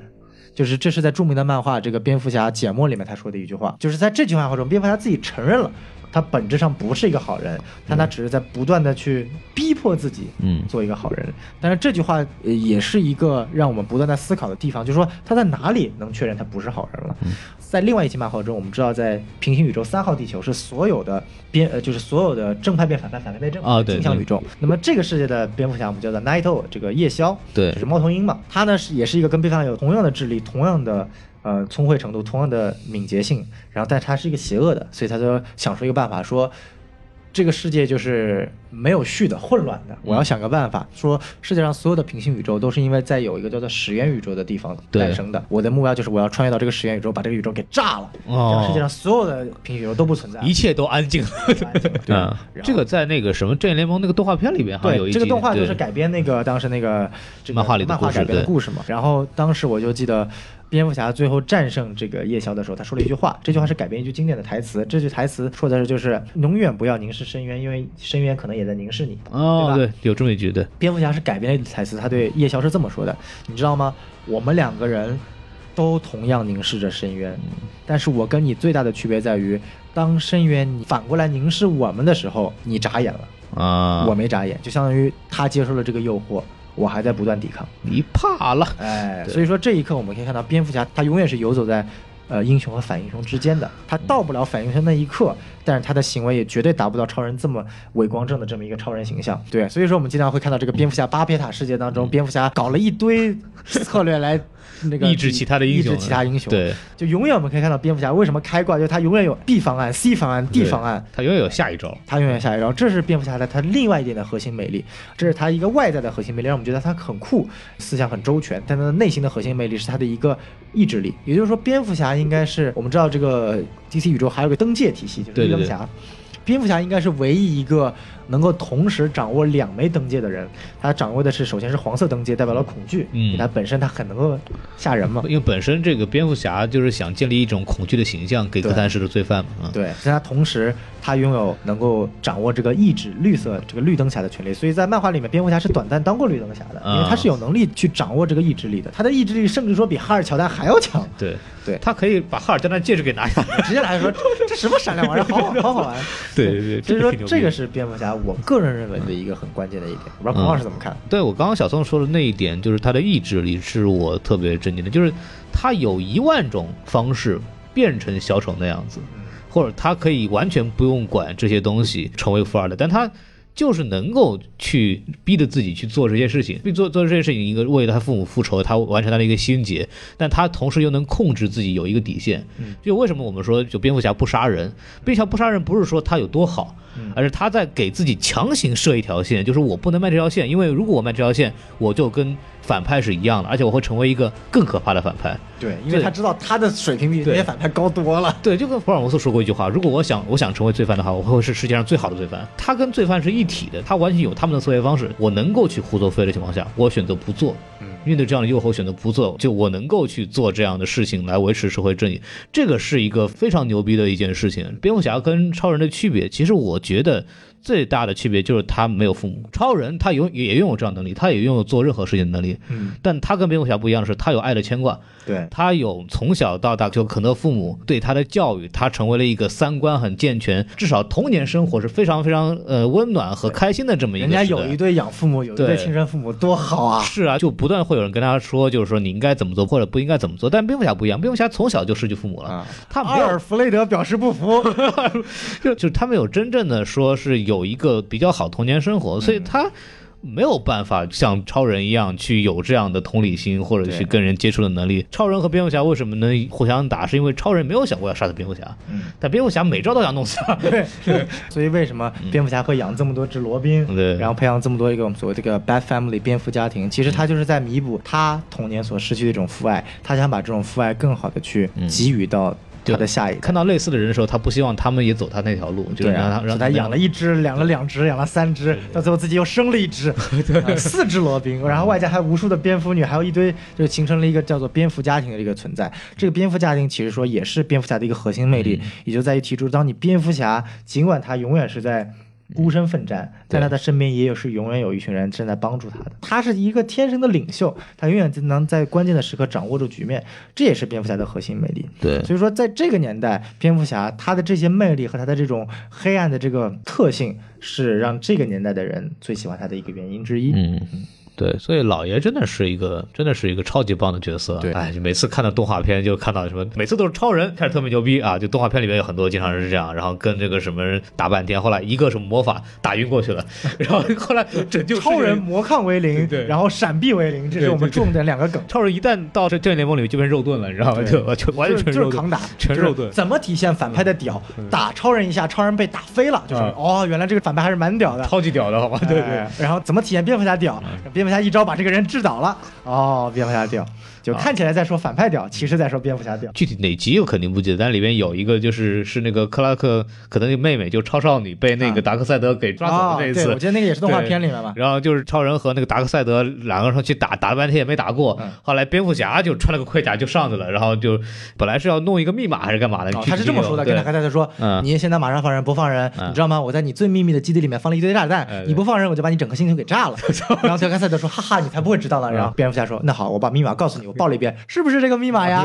然后达克赛德懵逼了。达克赛德的力量弄死一个蝙蝠侠很轻松，但蝙蝠侠就是不虚，不虚，你随便你哎内心慌的一匹，但我外表非常镇定。你卡住我的脖子，你没有用，你弄不死我，就是这，他妈太嚣张了！大概是你先弄死我，还是我先下班机？对 对对，太嚣张了，我觉得这个。但其实有一点可惜的就在于，蝙蝠侠现在在各种不管从漫画呀，嗯还是电影，还是动画里面，都体现把他的厉害、他的牛逼、他的好、他的这个意志力都体现的很好。嗯，但其实超人呢，呃，有一点点让他的角色单一化了。现在超人对于他就是一个力量强大，然后一个伪光正。但是超人不同于美国队长一点是，美国队长是真的伪光正，嗯，但是超人别忘了，他是来自于一个异域星球的，他本质上是一个外星人，他身边他其实带有一个美国一代移民属性的，哦，对，所以他在他的生活中有很多移民相关问题，然后种族相关问题，这都是他可以去讲的。然后甚至说超人所他需要抽签嘛？他找工作哎。是 对工作签证。哎，然后超人真正代表的一个问题就在于。在你不管发生什么事情的情况下，他都都能找到一个途径。所以说有有一部漫画为什么这么著名，叫做《All Star Superman》全明星超人，他就讲述的是超人意识到自己要死了，嗯。他的那个因为太阳有一次太阳耀斑让他的这个身体里的一个呃细胞呈现了一个异变，他就癌症嘛死了，就癌症癌症。他在思考在死之前这段时间他要做什么事情，相当于他就踏上一段旅途，在他死之前他要完成一二三四五件事情，甚至说他到最后都跟他的死敌 Lex Luthor 和解了，嗯，他让 Lex Luthor 感受到了在他的立场上他所看到的世界是什么样子的，嗯所以说。这就是超人厉害的地方，他在不论多么困难绝境的情况下，他都能想出一个新的办法，他都能找到希望。就是说，如果蝙蝠侠象征的是意志，那么超人象征的就是希望。这个东西其实是更大的一个存在，但是这个东西在影视剧当中，或者说我们现在所描绘的超人中是很难体现出来。你现在看 DCU 的超人，他哪里跟希望沾上边了？这就是一个人家胸上写的希望呀，对 吧人家就一个 S，但是我叫希望，怎么着吧？对吧？就是现在的这个超人，实在让我觉得很奇怪。你们就是包括最后这个强行让超人把佐德杀了，超人杀佐德这件事情不是我最在意的，而在于就是他明明那个时候有很多种方法，他可以把佐德脖子你不用瘪了，你稍微把它挽个九十度往那个方向行不行啊？你把它直接飞上去带走行不行？你非得把他给帮给弄死了？嗯，就是你有一万种方式可以不杀这个人，你非要选择杀的这种方式，你可以扎克审台说好，这是一个年轻的超人，我们让他成长。嗯，但是对我来说，你你这个就不是你把超人的本质改变了。就像 DCU 里超人可能还是在讨论超人他跟这个世界的和解，就他怎么去生存方式，他到底是一个什么样的角色。但是到这个正义联盟，我们也看到这个就直接后来就变成一个大炮型的人物了，就是复活，赶紧打，对，就成了一个重武器啊，就完全就没有去探讨这方面的东西了。这个是一个比较麻烦的事情。就超人对我们来说，他是一个 DC 这个正义联盟的上限，他是象征的希望和光芒，代表着英雄给我们的所有的力量。对对，但蝙蝠侠代表的它是一个底线，所有办法都用完以后，哎我们还有什么东西？对包括我们不能做什么东西，其实都是蝙蝠侠这边来作为一个底线的。他所有的希希望消失，所有的规则消失以后，剩下唯一坚持的这么一个人。这也是我们讲到，就是蝙蝠侠为什么超级魅力，因为他还有一个很重要一点，他不是一个超能力者，对，他完全凡人。他是一个。正常人的情况下，他身边的人他们没有一个正常人。嗯正义联盟的这个结构是很奇怪的，就是里边唯一一个正常的人，嗯，他的心智是不正常的。对，他是唯一一个心智是不正常的。但是其他那些所谓的非正常人类呢，他们的心智都非常的这个乐观开朗啊，都非常开心。他们都有各种奇怪的能力。对对对，这个结构真的是设计的非常好。当时蝙蝠侠其实在巴贝塔的时候解释过，就是说啊，你们那他妈一帮力大无穷，这个跑得非常快，那个又是女神的，我操，你他妈，那我是一个凡人呢，那我的压力巨大无比啊！我说我跟你们在一块儿，我他妈那怎么办？关键是蝙蝠侠当初的想法是，你们这些好人能力很强，一旦你们被敌方脑控，然后开始毁灭，那怎么办？那我只能设计出一套方法对去制止你们。超人是一个很有感性的人，但是蝙蝠侠是一个极其理性的人。有一句话就是我们看漫威电影，很多漫威粉会这么说钢铁侠，叫做“凡人之躯，比肩神明”。啊，这句话其实是一开始是用在美国队长身上的，嗯就在漫画里说美国队长是凡人之躯，比肩神明。但这句话明显更适合用在蝙蝠侠身上。为什么？首先，美国队长已经不算是凡人了，嗯。蝙蝠侠的体能只是达到了人类实际上能达到的体能对上限，而美国队长虽然说我觉得也不太靠谱，我觉得他太 强度有点可怕。美国队长是达到了人类的理论上限值，他已经不是一个凡人了。他打药了呀，对啊，对然后关键就在于，这复联里面也有其他普通人，你看钢铁侠也算是一个普通人，啊对，然后黑寡妇、鹰眼其实都是普通人的存在。对。但是正义联盟里面是真他妈一群神呐、什么神奇女侠那是真的半神，超人、外星人、绿灯侠、外星刑警、闪电侠，世界上最快的男人。然后钢骨是电子人、机机械人机械人，然后火星猎人、火星人、海王、亚特兰蒂斯、海神，嗯然后就蝙蝠侠一个正常人，你说他能不？这才叫真正的凡人之躯，比肩神明。就是你要想，我要在那个环境里面，我都疯掉了。我就就就他能够成为那个团队领袖，这个真的是很很可怕。就这个角色，所以说我们说为什么这个蝙蝠吹蝙蝠吹，就是不管怎么吹都不为过。这里就老爷是亲儿子嘛对，DC 亲儿子，对，所以看到就是蝙蝠侠这几年他的漫画形象也在变，嗯。从一开始的这个一个人孤傲的这个侦探形象，嗯。因为我们知道蝙蝠侠他有几个绰号，一个叫做 The Greatest Detective Alive，嗯。世界上最伟大的侦探，对。就这个这这个是直接跟福尔摩斯比肩的，嗯。他是就是以前还有一集专门讲他跟福尔摩斯一起谈，嗯。然后包括还有 Dark Knight，我们最熟的黑暗骑士这个绰号，对。啊、Cape Crusader 披风战士，嗯。这都是他一些非常有名的绰号。他从一开始的这一个纯侦探型的一个角色，到了之后他有了罗宾，然后被人家曲解成一个恋童癖外加同性恋，对吧？然后再到之后的这个所谓的这个当当当当当当当当当当当，六十年代，哎呦，六十年代对吧？六十年代这个东西，再到之后弗兰克·米勒崛起的这个黑暗型的蝙蝠侠，嗯到如今现在呃九二年的这个蝙蝠侠动画系列创造的这个带有哥特黑暗式风格的这么一个，嗯但是其实本身也是非常暖心的一个蝙蝠侠。蝙蝠侠为什么九二年那版这么出色呢？我记得有个情景特别呃让我感动，就是他在讲有一个反派的小孩儿，当时是患了一种病，马上就要死了，然后坐在秋千旁。然后蝙蝠侠去看他，那女的可能马上就要死了，然后他跟蝙蝠侠说：“我好怕，嗯我怎么办？”就是那是一个小孩儿，尽管他是一个反派，然后蝙蝠侠就坐在他旁边，也坐在秋千上说：“不要怕，我在这儿陪着你。”然后就把手伸给他。那一刻，蝙蝠侠他所谓的所有的说酷啊、黑暗的东西都没了，他在那一刻就是一个英雄，他是一个能够体贴人、能够关怀人、能够感召人的英雄。在那一刻，是蝙蝠侠也算是一个核心，他一个魅力的体现了。但是在 DCEU 里面，你看到的这种形式吗？不断的杀人、打人、搞人，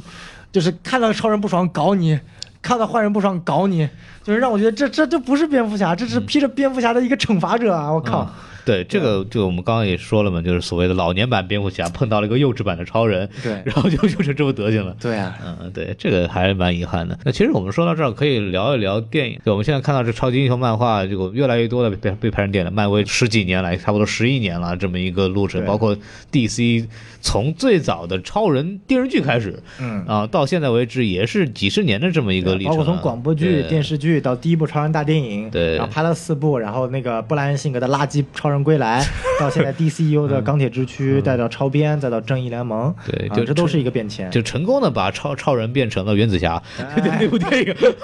我操，有点太傻逼了。对，哎所以所以所以说，我们可以聊聊这个电影方面的东西啊，就是超级英雄变成电影这个事情，就点在哪里？就为什么我们会需要出现这样的电影的这样的东西出来？就我觉得这嗯点就是。第一方面是超级英雄本身无关啊，就首先电影它是一个商业行为嘛，对，你商业行为就是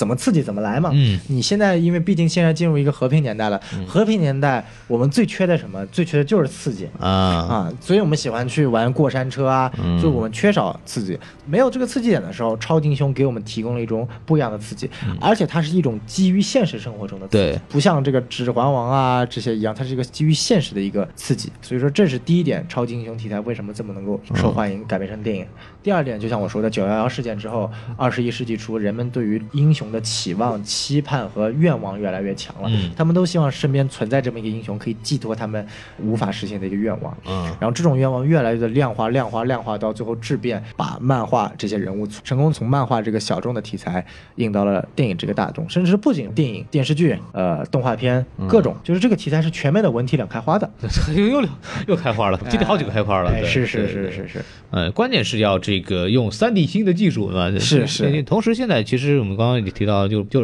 个人的愿望固然重要，个人努力很重要，但是我们要考虑历史进程，对吧？哎对这个历史进程是什么东西？就我们电影工业的这个成长，使得拍摄这样的片子成为这种可能性。哎，技术够了，对，技术拍特效了。对，而且我们可以看到每部电影其实在追求不一样的新的视觉奇观，嗯这种东西正是超级英雄电影这个题材比较容易融入的这种东西，然后就飞得更高。飞得更快，然后或者是有更多的这种慢动作，因为反映出更多的敏捷，这种拍摄的这种，比如帧数提高、CGI 技术的上升，包括这个我们有新的拍摄的方式，都会造成我们可以去展现出在漫画里边出现过的这种视角。其中最具代表性的应该是蜘蛛侠的这个呃老三部的片子，当有一个蜘蛛镜头，这个就是呃我们在技术上的进步。来引发的就是我们可以去拍这样的视角，因为以前我们很难去拍蜘蛛侠在纽约上空游荡的这么一个画面，而这个又是蜘蛛侠这个角色非常呃吸引人的这个东西。那么，所以之前为什么没有很好的蜘蛛侠的这个作品诞生，就是因为技术上不可实现。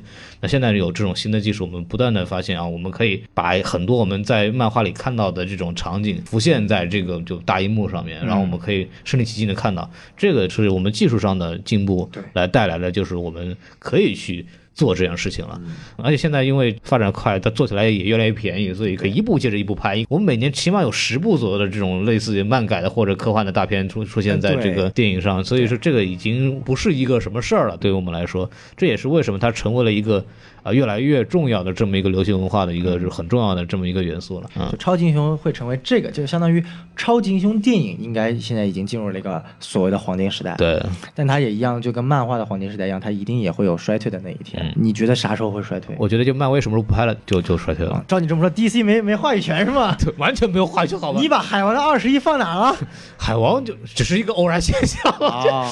偶然背后存在着必然。对海王的成功呢，我们之前在那个什么节目里也讲过，嗯他其实是 DC 其实是。呃，给这个温子仁讲故事的权利，温子仁就说：“那我操，什么故故事逻辑，他们老子也不要了，就他妈讲最简单的故事，然后最简单的情绪，场面好看，你们买票就可以了。就是而且一点就是温子仁他其实是融入了有东方的这个元素在里面。对其实我们纯看海王的北美票房，嗯，并不高，是吧？跟神奇女侠好像都不如自杀小队。哦，是吗？对，就比那个自杀小队到底是个什么样的神奇的存在？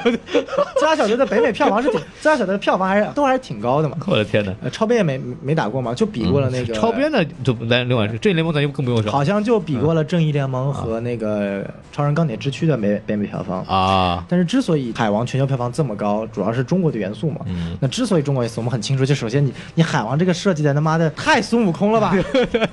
扔那种转对吧？那个东西一看就是 一看就是这一定是温子仁送给中国的彩蛋了，不用想了我就。记得他转棍的时候就想到那个背景音乐，刚捉了几个对妖精，因为它 已经完完整融合了，就是《西游记》所谓的这个，第一个是东海龙王的这么一个形象，定海神针对吧。？第二个就是这个转金箍棒，因为我们知道我读漫画读了这么多年海王，没有出现这个转棍子这个场景，我一说 what the fuck，你哪来的灵感？我想哦，孙悟空。哎呦我天，这很多故事跟那个就对，所以说温子仁很聪明，就是他他如何去呃 appeal，他如何去我们说回到我们说回到这个 漫威电影的对啊，中国电影、中国市市场观众，所以说漫改电影它现在就追求的是一个刺激，然后背后可能会去讲一些啊、所谓的超级英雄与人之间的关系。嗯，但就像卡神说的，我今天看一群跟我没有关系的这群超级英雄打来打去，到底有他妈啥意思？当然，卡神站在他这个位置上说没事，我们没法这么说啊，吧？对吧人家是能够创造历史的，我们创造不了。卡神人家直接弄了个星球给你啊，哎这这牛不牛逼？有的 潘多拉弄扔给你啊，哎对啊，马上这个？那个丽艾丽塔塔又要出来了嘛。哎但是我们说有它的诞生，一定有它的衰亡，或者它新一集的出现。我们可能未来五到十年之内，随着复联四的下映，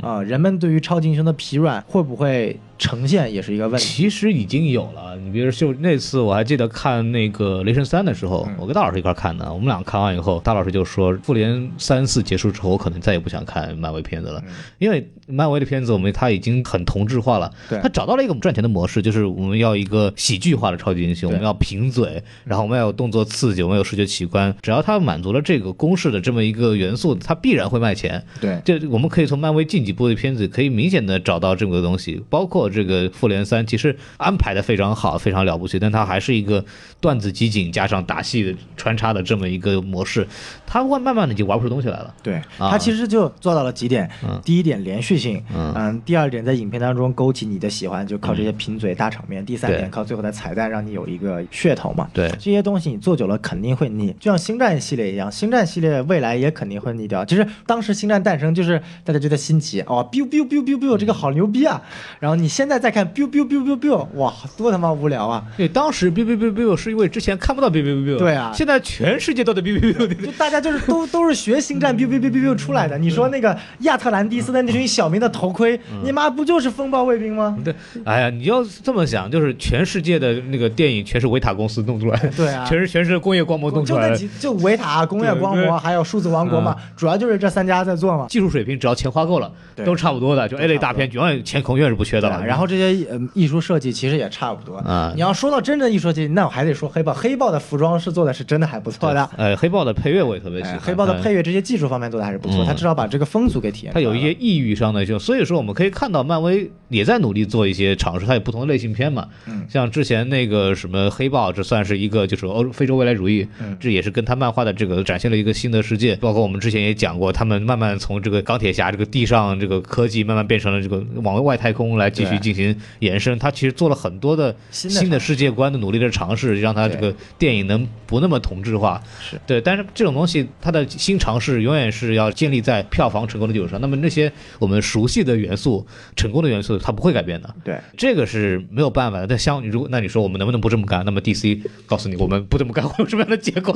当然了，DC 这一点可能 它未来 DC 的唯一的逆转的可能性，就在于那个 DC 的老总说过，说我们对于超级英雄电影和漫威不一样，漫威是在拍一个系列化、同质化的东西，我们是在拍每一部都是不一样的的感觉。所以说，未来当人们对于漫威系统不感兴趣的同时，可能就是 DC 崛起，因为 DC 像超编和自杀小队输在什么地方？它是输在对于这个人物形象的把控和对于整个节奏特别有问题。对，太冗长，嗯太过艺术化，那是超编的问题。自杀小队就是纯粹就不知道在纯傻逼的，就就这这是纯傻逼。对，所以说这个并不是说所谓的这一个导演中心制道的一个问题存在，它是纯粹给你的时间就不够。大卫阿耶说过了，你他妈就给我两周时间改剧本，我哪来的时间改剧本？真正的 DC 的导演中心制倒不是主要的问题，问题在于他能不能把导演和制片人之间的关系处理好，让每一部电影成为跟漫威电影不一样的。不同的存在。嗯这一点漫 DC 不是说我是 DC 吹，所以我要吹 DC，但是只说 DC 确实未来会走一条跟漫威完全不同的路线。嗯那这可能是我们所期待的。包括后面的沙赞，沙赞也说过了，嗯沙赞也会是一部相对独立的作品，但沙赞感觉就像一部我们看过无数遍的漫威电影，对，就是搞笑，对吧？搞笑。所以到底沙赞最后怎么样，我们不清楚，因为沙赞其实是融入了有基督的元素的，因为他的反派涉及到七宗罪。嗯我很期待 Solomon Grundy 出现在 漫威里。沙赞里边，可以，所以说你包括马上以后未来 DC 以前还说要跟斯皮尔伯格合作那个二战的那个黑鹰啊那个故事，然后呃，就很多项目在立项嘛，包括跟那个华人导演要拍那个猛禽小队，嗯，就是跟小丑女合作的那部。DC 正在从完全不同的方向那个华人导演是那个赵婷嘛？呃，不是，是那个严什么，就是拍那个《海上浮城》的，啊被被 Jackie 骂的半死的那个片子。So this guy，对，就说到这个片子了，我们可以再说一说。我们其实看了这么多片子，就我们基本上从我们建台开始，嗯，把能讲的这个 超级漫画的电影基本上都讲的差不多了，就是除了因为有些技术原因没有播出的这个之外啊，这是我自自己的问题啊，这个是我自己的。啊那个美队三是吧？我对对对，然后那除我们可以聊聊，就是我们能看到目前为止个人比较满意的作品。咱们先把这个黑暗骑士给扔一边吧，我觉得就没有黑暗骑士没有没有必要讲了啊。对对，除了黑暗骑士之外，你觉得有哪些片子你觉得还是让你印象比较深的或者喜欢的？说一部吧。呃，说一部啊，你要这么说的话，那估计还是守望者。啊，说但是我们可以挑些其他的，就是守望者和我我我们把守望者和黑暗骑士两个撇掉。我觉得《守望者》我们两个什么时候可以找一期专门说一期？哎对啊、这个肯定给大家讲一讲《守望者》的事情。呃，我们再再想再想，你还有什么？你先说吧，孔老师啊，我肯定还是坚定的是美队二呀。啊，美队啊，二，对，因为对我来说，美队二的动作的流畅程度，包括它里边体现出难得的那个漫威给你讲一些深度的东西在里头，啊因为它讲的是关于就是你要的是安全还是要自由，其实是蕴含了就是内战二的故事，就漫威漫漫画里边有个大事件内战二，简单来说就是他们出现了一个人会预言未来，嗯，然后告诉这个梦复仇者联盟说，OK，未来有一个人他会做什么事情。那么复仇者联盟他们面对的问题是，我到底要不要提前把这个人杀死来规避问题，啊？还是说我得我在等这个事情发生之后我再来解决啊，像以前一样？就孔老师讲到这个呢，其实我们也想到以前有部科幻片，斯皮尔伯格导的，嗯，这个叫做《少数爱报告》啊写的是一样的故事，也是这个是由著名的科幻大师菲利普·迪克写的一篇短篇小说。短篇小说是这么描述的，就是有几个先知能够预知未来，然后这群人被政府抓了起来，然后送到一个机器里面，然后不断导出数据，就可以知道未来谁犯罪了。然后政府就成立了一个部门，然后呃专门监管这个，然后去把还没犯罪的人杀掉。嗯就然后就等于说出现一个问题，他还没犯罪之前，他是罪犯吗？对，啊，然后后来这个故事的核心在于，这个监管部门的老大有一天发现他自己的名字写在那个纸条上，说 这个人未来会成为罪犯，然后他就懵逼了。对，而且你知道你是罪犯的时候，会不会改变你的行为？对对，就是那么造成他是罪犯的，到底是他本身是个罪犯，还是说因为你知道这个事他成为罪犯？对对这就是一个很好玩的这么一个悖论了，这个就很有意思。其实《内战二》里边这个漫画讲的也是这么一个事儿，就引发了就是钢铁侠。Tony Stark 和那个我们之后会知道的那个惊奇女士哎。啊，惊奇队长两个人之间就针对这个问题有一些不同的意见，所以就成了漫威内战二的这么一个导火索。那么这个其实矛盾也是美队二里边其实在讨论的，它里边也是一个算法嘛，对。啊，我们能知道哪些人对什么有害，我们就把它事先干掉还是怎么样？就美队二其实是比较难得的在讲这么一个比较严肃的话题，嗯。然后它又配有这种。拳拳到肉的流畅打斗，因为美国队长他本身是一个这个地面英雄嘛，本身是一个正常人类这样子的一个人，所以他用的一些都是体术的这些东西，也是我个人比较爱看的。嗯包括很多的呃剪辑的流畅，技术角度来讲，它有逻辑上没有瑕疵。我还记得这个有一个美国有一个很著名的 YouTube 频道叫城市预告，就是这个城市预告这个频道，其实它就是通过剪辑预告片的方式来告诉你说这个片子其实你现现在看它会有什么什么样的问题啊，会有什么样的逻辑错误，然后呢。就是当说到这个美国队长二的时候，他实在找不出来，呵 这是个非常牛逼的东西，他基本没有找到任何错误。然后后来还把那个那个罗素兄弟两个人，罗素兄弟就是现在复联三四的这么导演，专门把罗素兄弟其中一个人叫叫过来，说一块讨论。然后那个罗素兄弟就是说，我们现在来拍电影的时候，还专门会考虑会不会让你们挑出毛病来。我还真挑不出来。对，所以说我们拍的才这么牛逼。所以这部片子真的是一个从各方面来讲都制作非常精良的这么一个漫改电影，因为它又不是那么的夸张，所以把它作为一个谍战的动作片来说，它也是一部非常出色的这种类型片的这样的一个完整度。所以说对我来说，这是一个我特别喜欢的这个电影。嗯，我呢，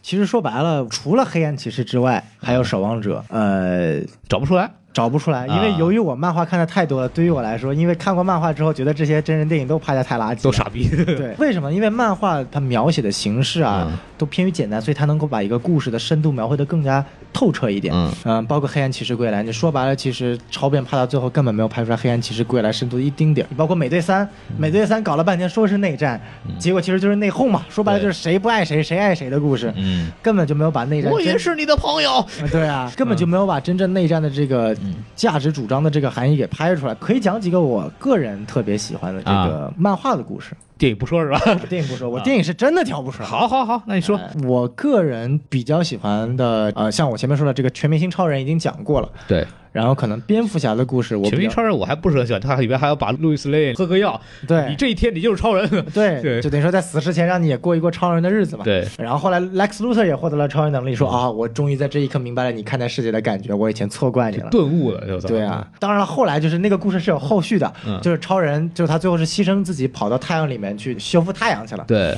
然后结果过了十一万年的时候，超人说修复完了回来了，变成了一个超级牛逼的黄金大超。哦然后呢，他看了看说过了十一万年，然后他一个响指就把当年的地球给复活过来了，又一个响指把当年的路易斯给复活过来了。神经病吧？对吧？就是这个后面的故事就太过于神棍，我们不去讲。嗯但是《全民英雄超人》是一个特别好的故事。然后我要讲蝙蝠侠的几个故事呢，第一点就是我前面所说的这个汤老王描绘的这一系列连载，讲的是蝙蝠侠如何从一个完整的蝙蝠侠到成为一个破碎的蝙蝠侠，通过这个他爸爸的谆谆教诲，通过猫女的这个。悔婚，再通过自己小孩夜翼的被杀这么几点，我觉得大家可以去看一看。这是最新的蝙蝠侠这个 Volume Three 第三卷连载的，从一六年开始，呃，就是 DC 进入这个所谓的一个重生概念之后，就是重生 reverse reverse 之后，它的一个连载体系。嗯然后还有一点呢，我觉得是它在呃新五十二时期到重生之间有一段叫做。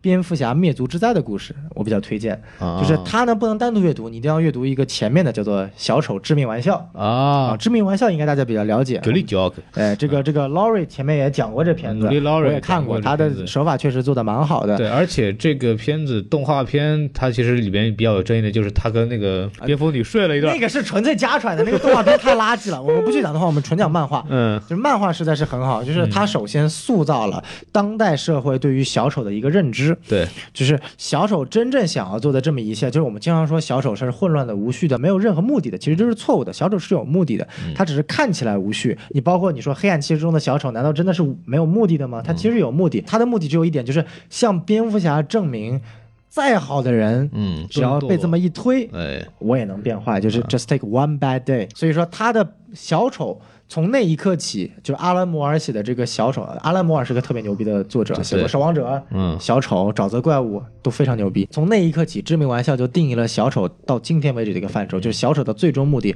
是向蝙蝠侠证明，只要我轻轻一推。哎你也能够成为罪犯。然后蝙蝠侠这一切存在的目的就是告诉小丑，我不让你你再怎么推，我也成不了罪犯。我太重了，就在这待着，对对对 推吧，就小丑是相信这个世界的无序性的，他是觉得只要有一点点的邪恶的存在、混乱的存在，这个世界就基本的公正法律体系本身就是荡然无存的。他们两个其实已经上升到一种哲学层面的一个对对抗了。他把一种哲学的博弈是对那个实体化了，就是他拿这个哥谭市作为一个实验品，对对，对，包括小丑牛逼牛牛逼在，他会去搞各种反派，嗯就是反派都怕他。最新一个事件就是 Lex Luthor 和小丑合作，然后后来小丑跟 Lex Luthor 闹掰了，啊然后 Lex Luthor 说：“那你滚吧。”小丑说：“哎呀，滚之前我有点无聊，我干啥呢？我要把你们全杀了吧。”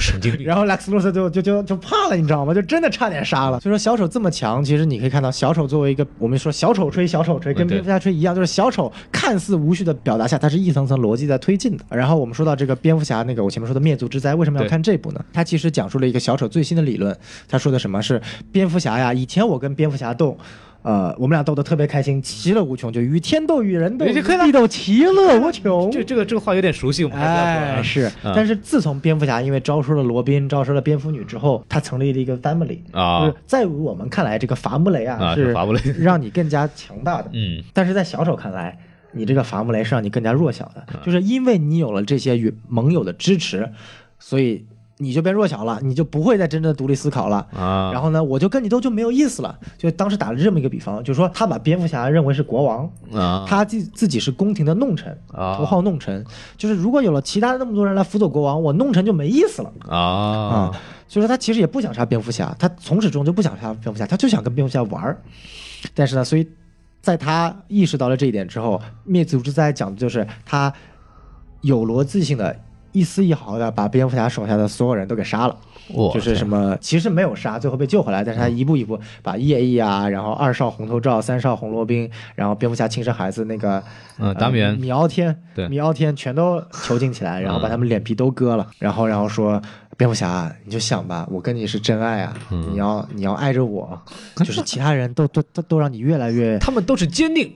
对啊，他们都让你越来越软弱了，只有我才能让你越来越强。嗯啊，其实你可以看到小丑这个变态的心里面，他他跟蝙蝠侠是两个互惠的存在，嗯就是我们去讨论正派和反派之间的关系的时候呢，有两种，就第一个叫做 the opposite，就是完全相反。就拿这个超人来举例，超人在 the opposite 的这个层面的反派就是 Lex Luthor，就是超人是力量无穷的，嗯，Lex Luthor 就是常人，但是 Lex Luthor 有智力，嗯，啊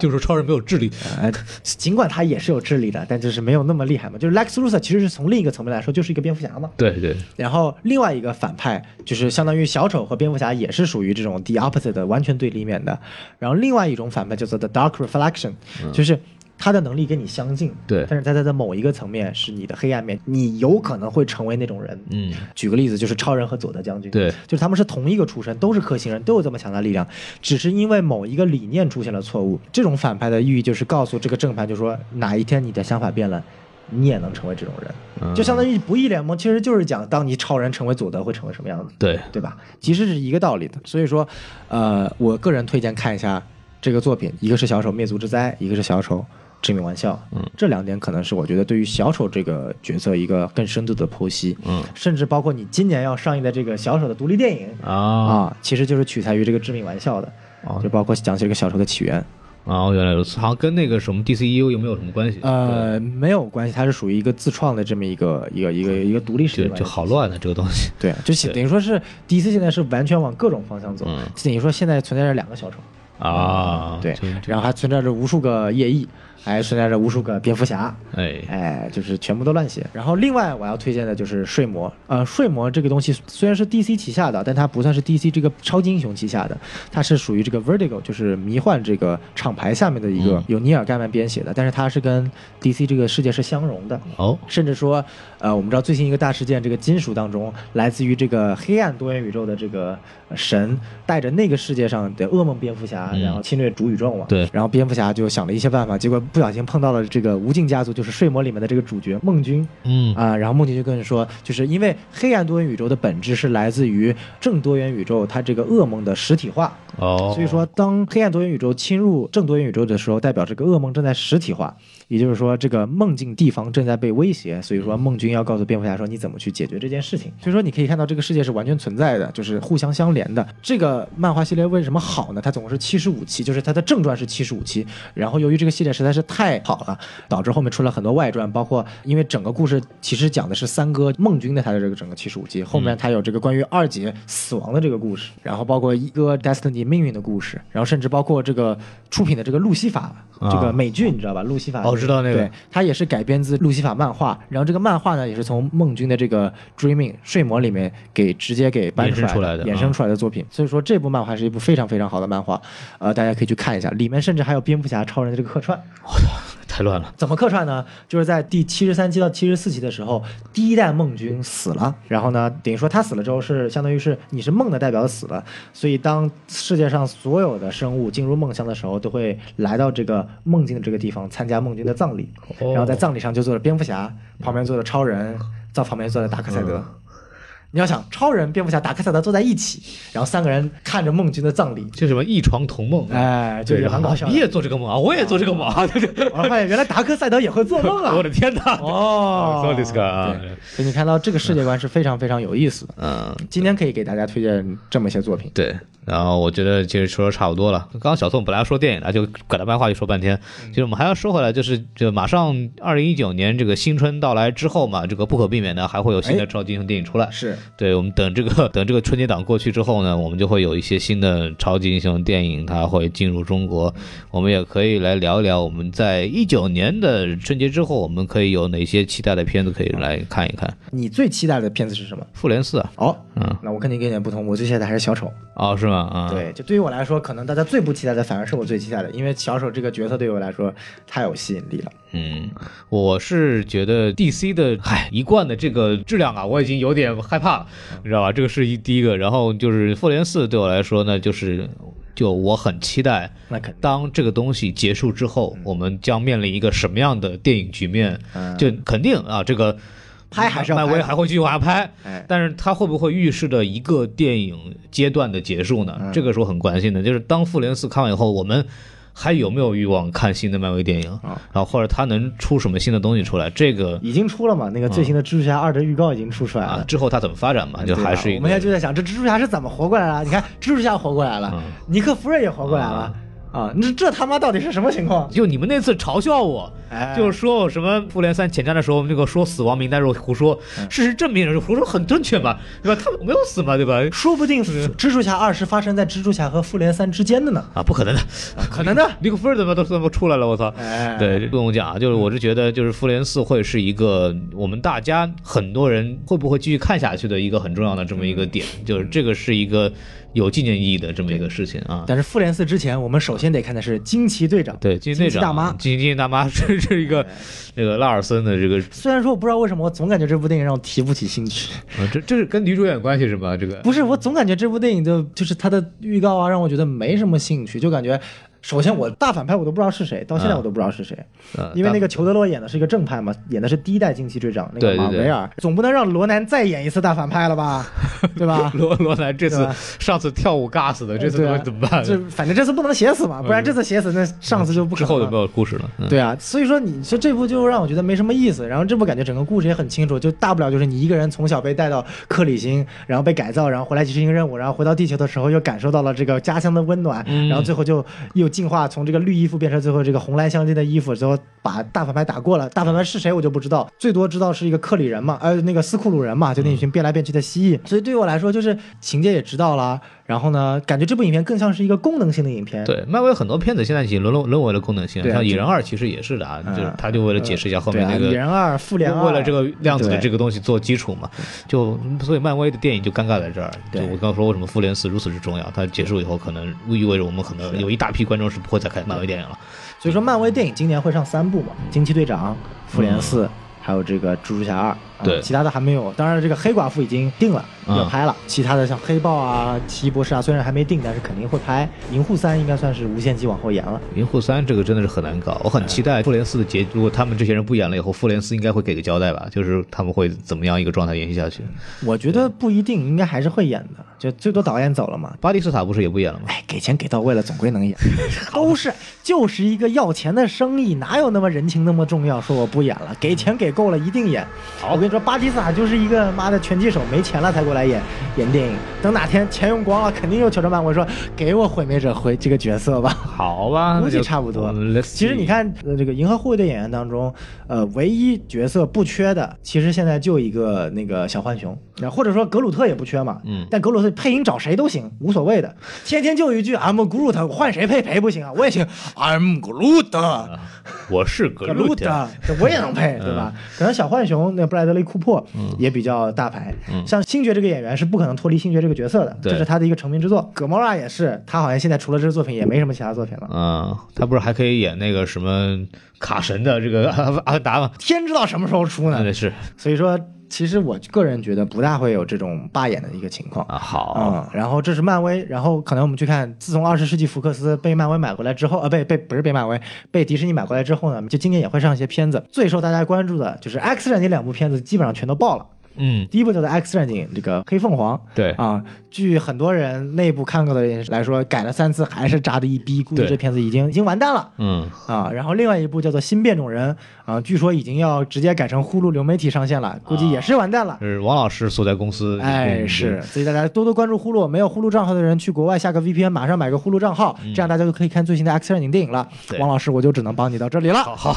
哎，或者你趁这个时间赶紧跳槽是吧？是是是是，找 Next Phase 多好啊！啊 Netflix 现在也不拍漫威了嘛，全部都砍掉了。Netflix 现在人家是七大了，哎，虽然说是七大了，嗯但是这个没办法嘛，嗯这个 Netflix 这个体系还是不建议待的。然后这个我们知道，就是漫威宇宙当中还有很多剧。嗯自从这个迪士尼说要有这个迪士尼加这个流媒体之后，它出来几个剧。嗯，最经典的第一个是洛基啊，Loki，剧嗯 Loki，但是据说这个洛基呢，他拍的是洛基年轻时的故事，好像这个抖森他只会配音做旁白，嗯啊，演员是重新再找一个演员。付不起他这个工资啊，他一线了已经是工资应该不是第一位，嗯理论上第一位应该是洛基，应该是真被写死了。啊，所以才拍的是前传。然后呢，要拍西夫，西夫女士啊，就是那也是雷神里头那雷神里个就是要护卫解之一嘛，要解释她在雷神三到复联三期间到底妈去哪儿了。嗯然后这里面可能会引入那个 Enchantress 那个魅惑魔女这些角色，啊，然后包括这个猎鹰与冬兵也要拍了。嗯，啊，然后战争机器说也有可能会拍，然后还有幻视，幻视那个也要拍嘛，因为都幻视电视剧嘛对吧就全是电视剧，全是限定剧，嗯，就一季的限定剧，这些都是可以蛮期待的，这些都还没有目前没有消息呢。然后索尼题材的，好像一九年就一部那个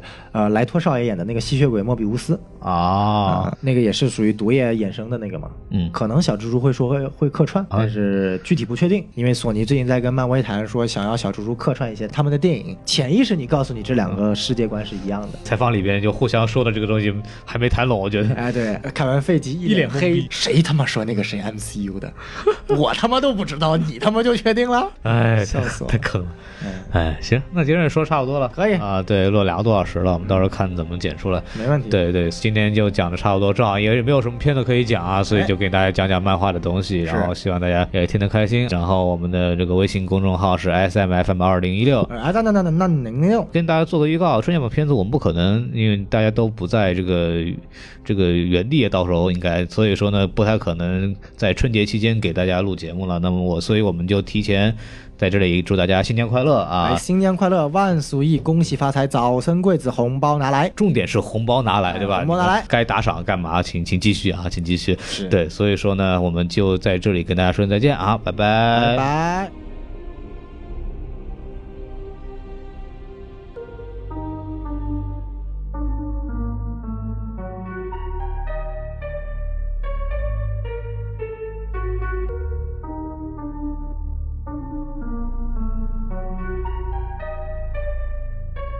80 yen. Whipping in my house, figure run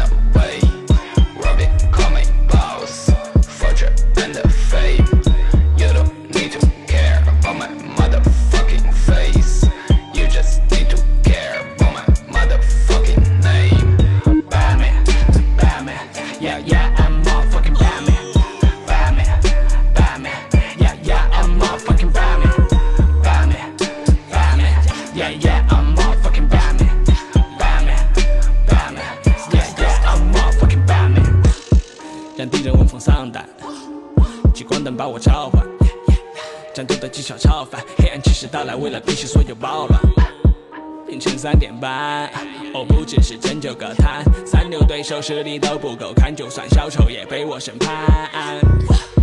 黑暗中穿梭，加了费的音乐人都滚回老我。现在 rap 门槛太低了，让我恼火投币，弄个脏辫那样就敢出歌。一首歌里一百时间都在呀呀，装成 gangster 的模样，整天下下，说你为了兄弟每天打打杀杀，其实天天宅在家里对着屏幕 hand 架。So look at me, look at me, look at me，把 fake 全都肃清。So hating me, hating me, hating me，大家我不讲道理，只是为了把没拉 hiphop 当幌子的小丑们现在注意，我面具下的双目正在注视着你，割掉你的舌头是我的使命。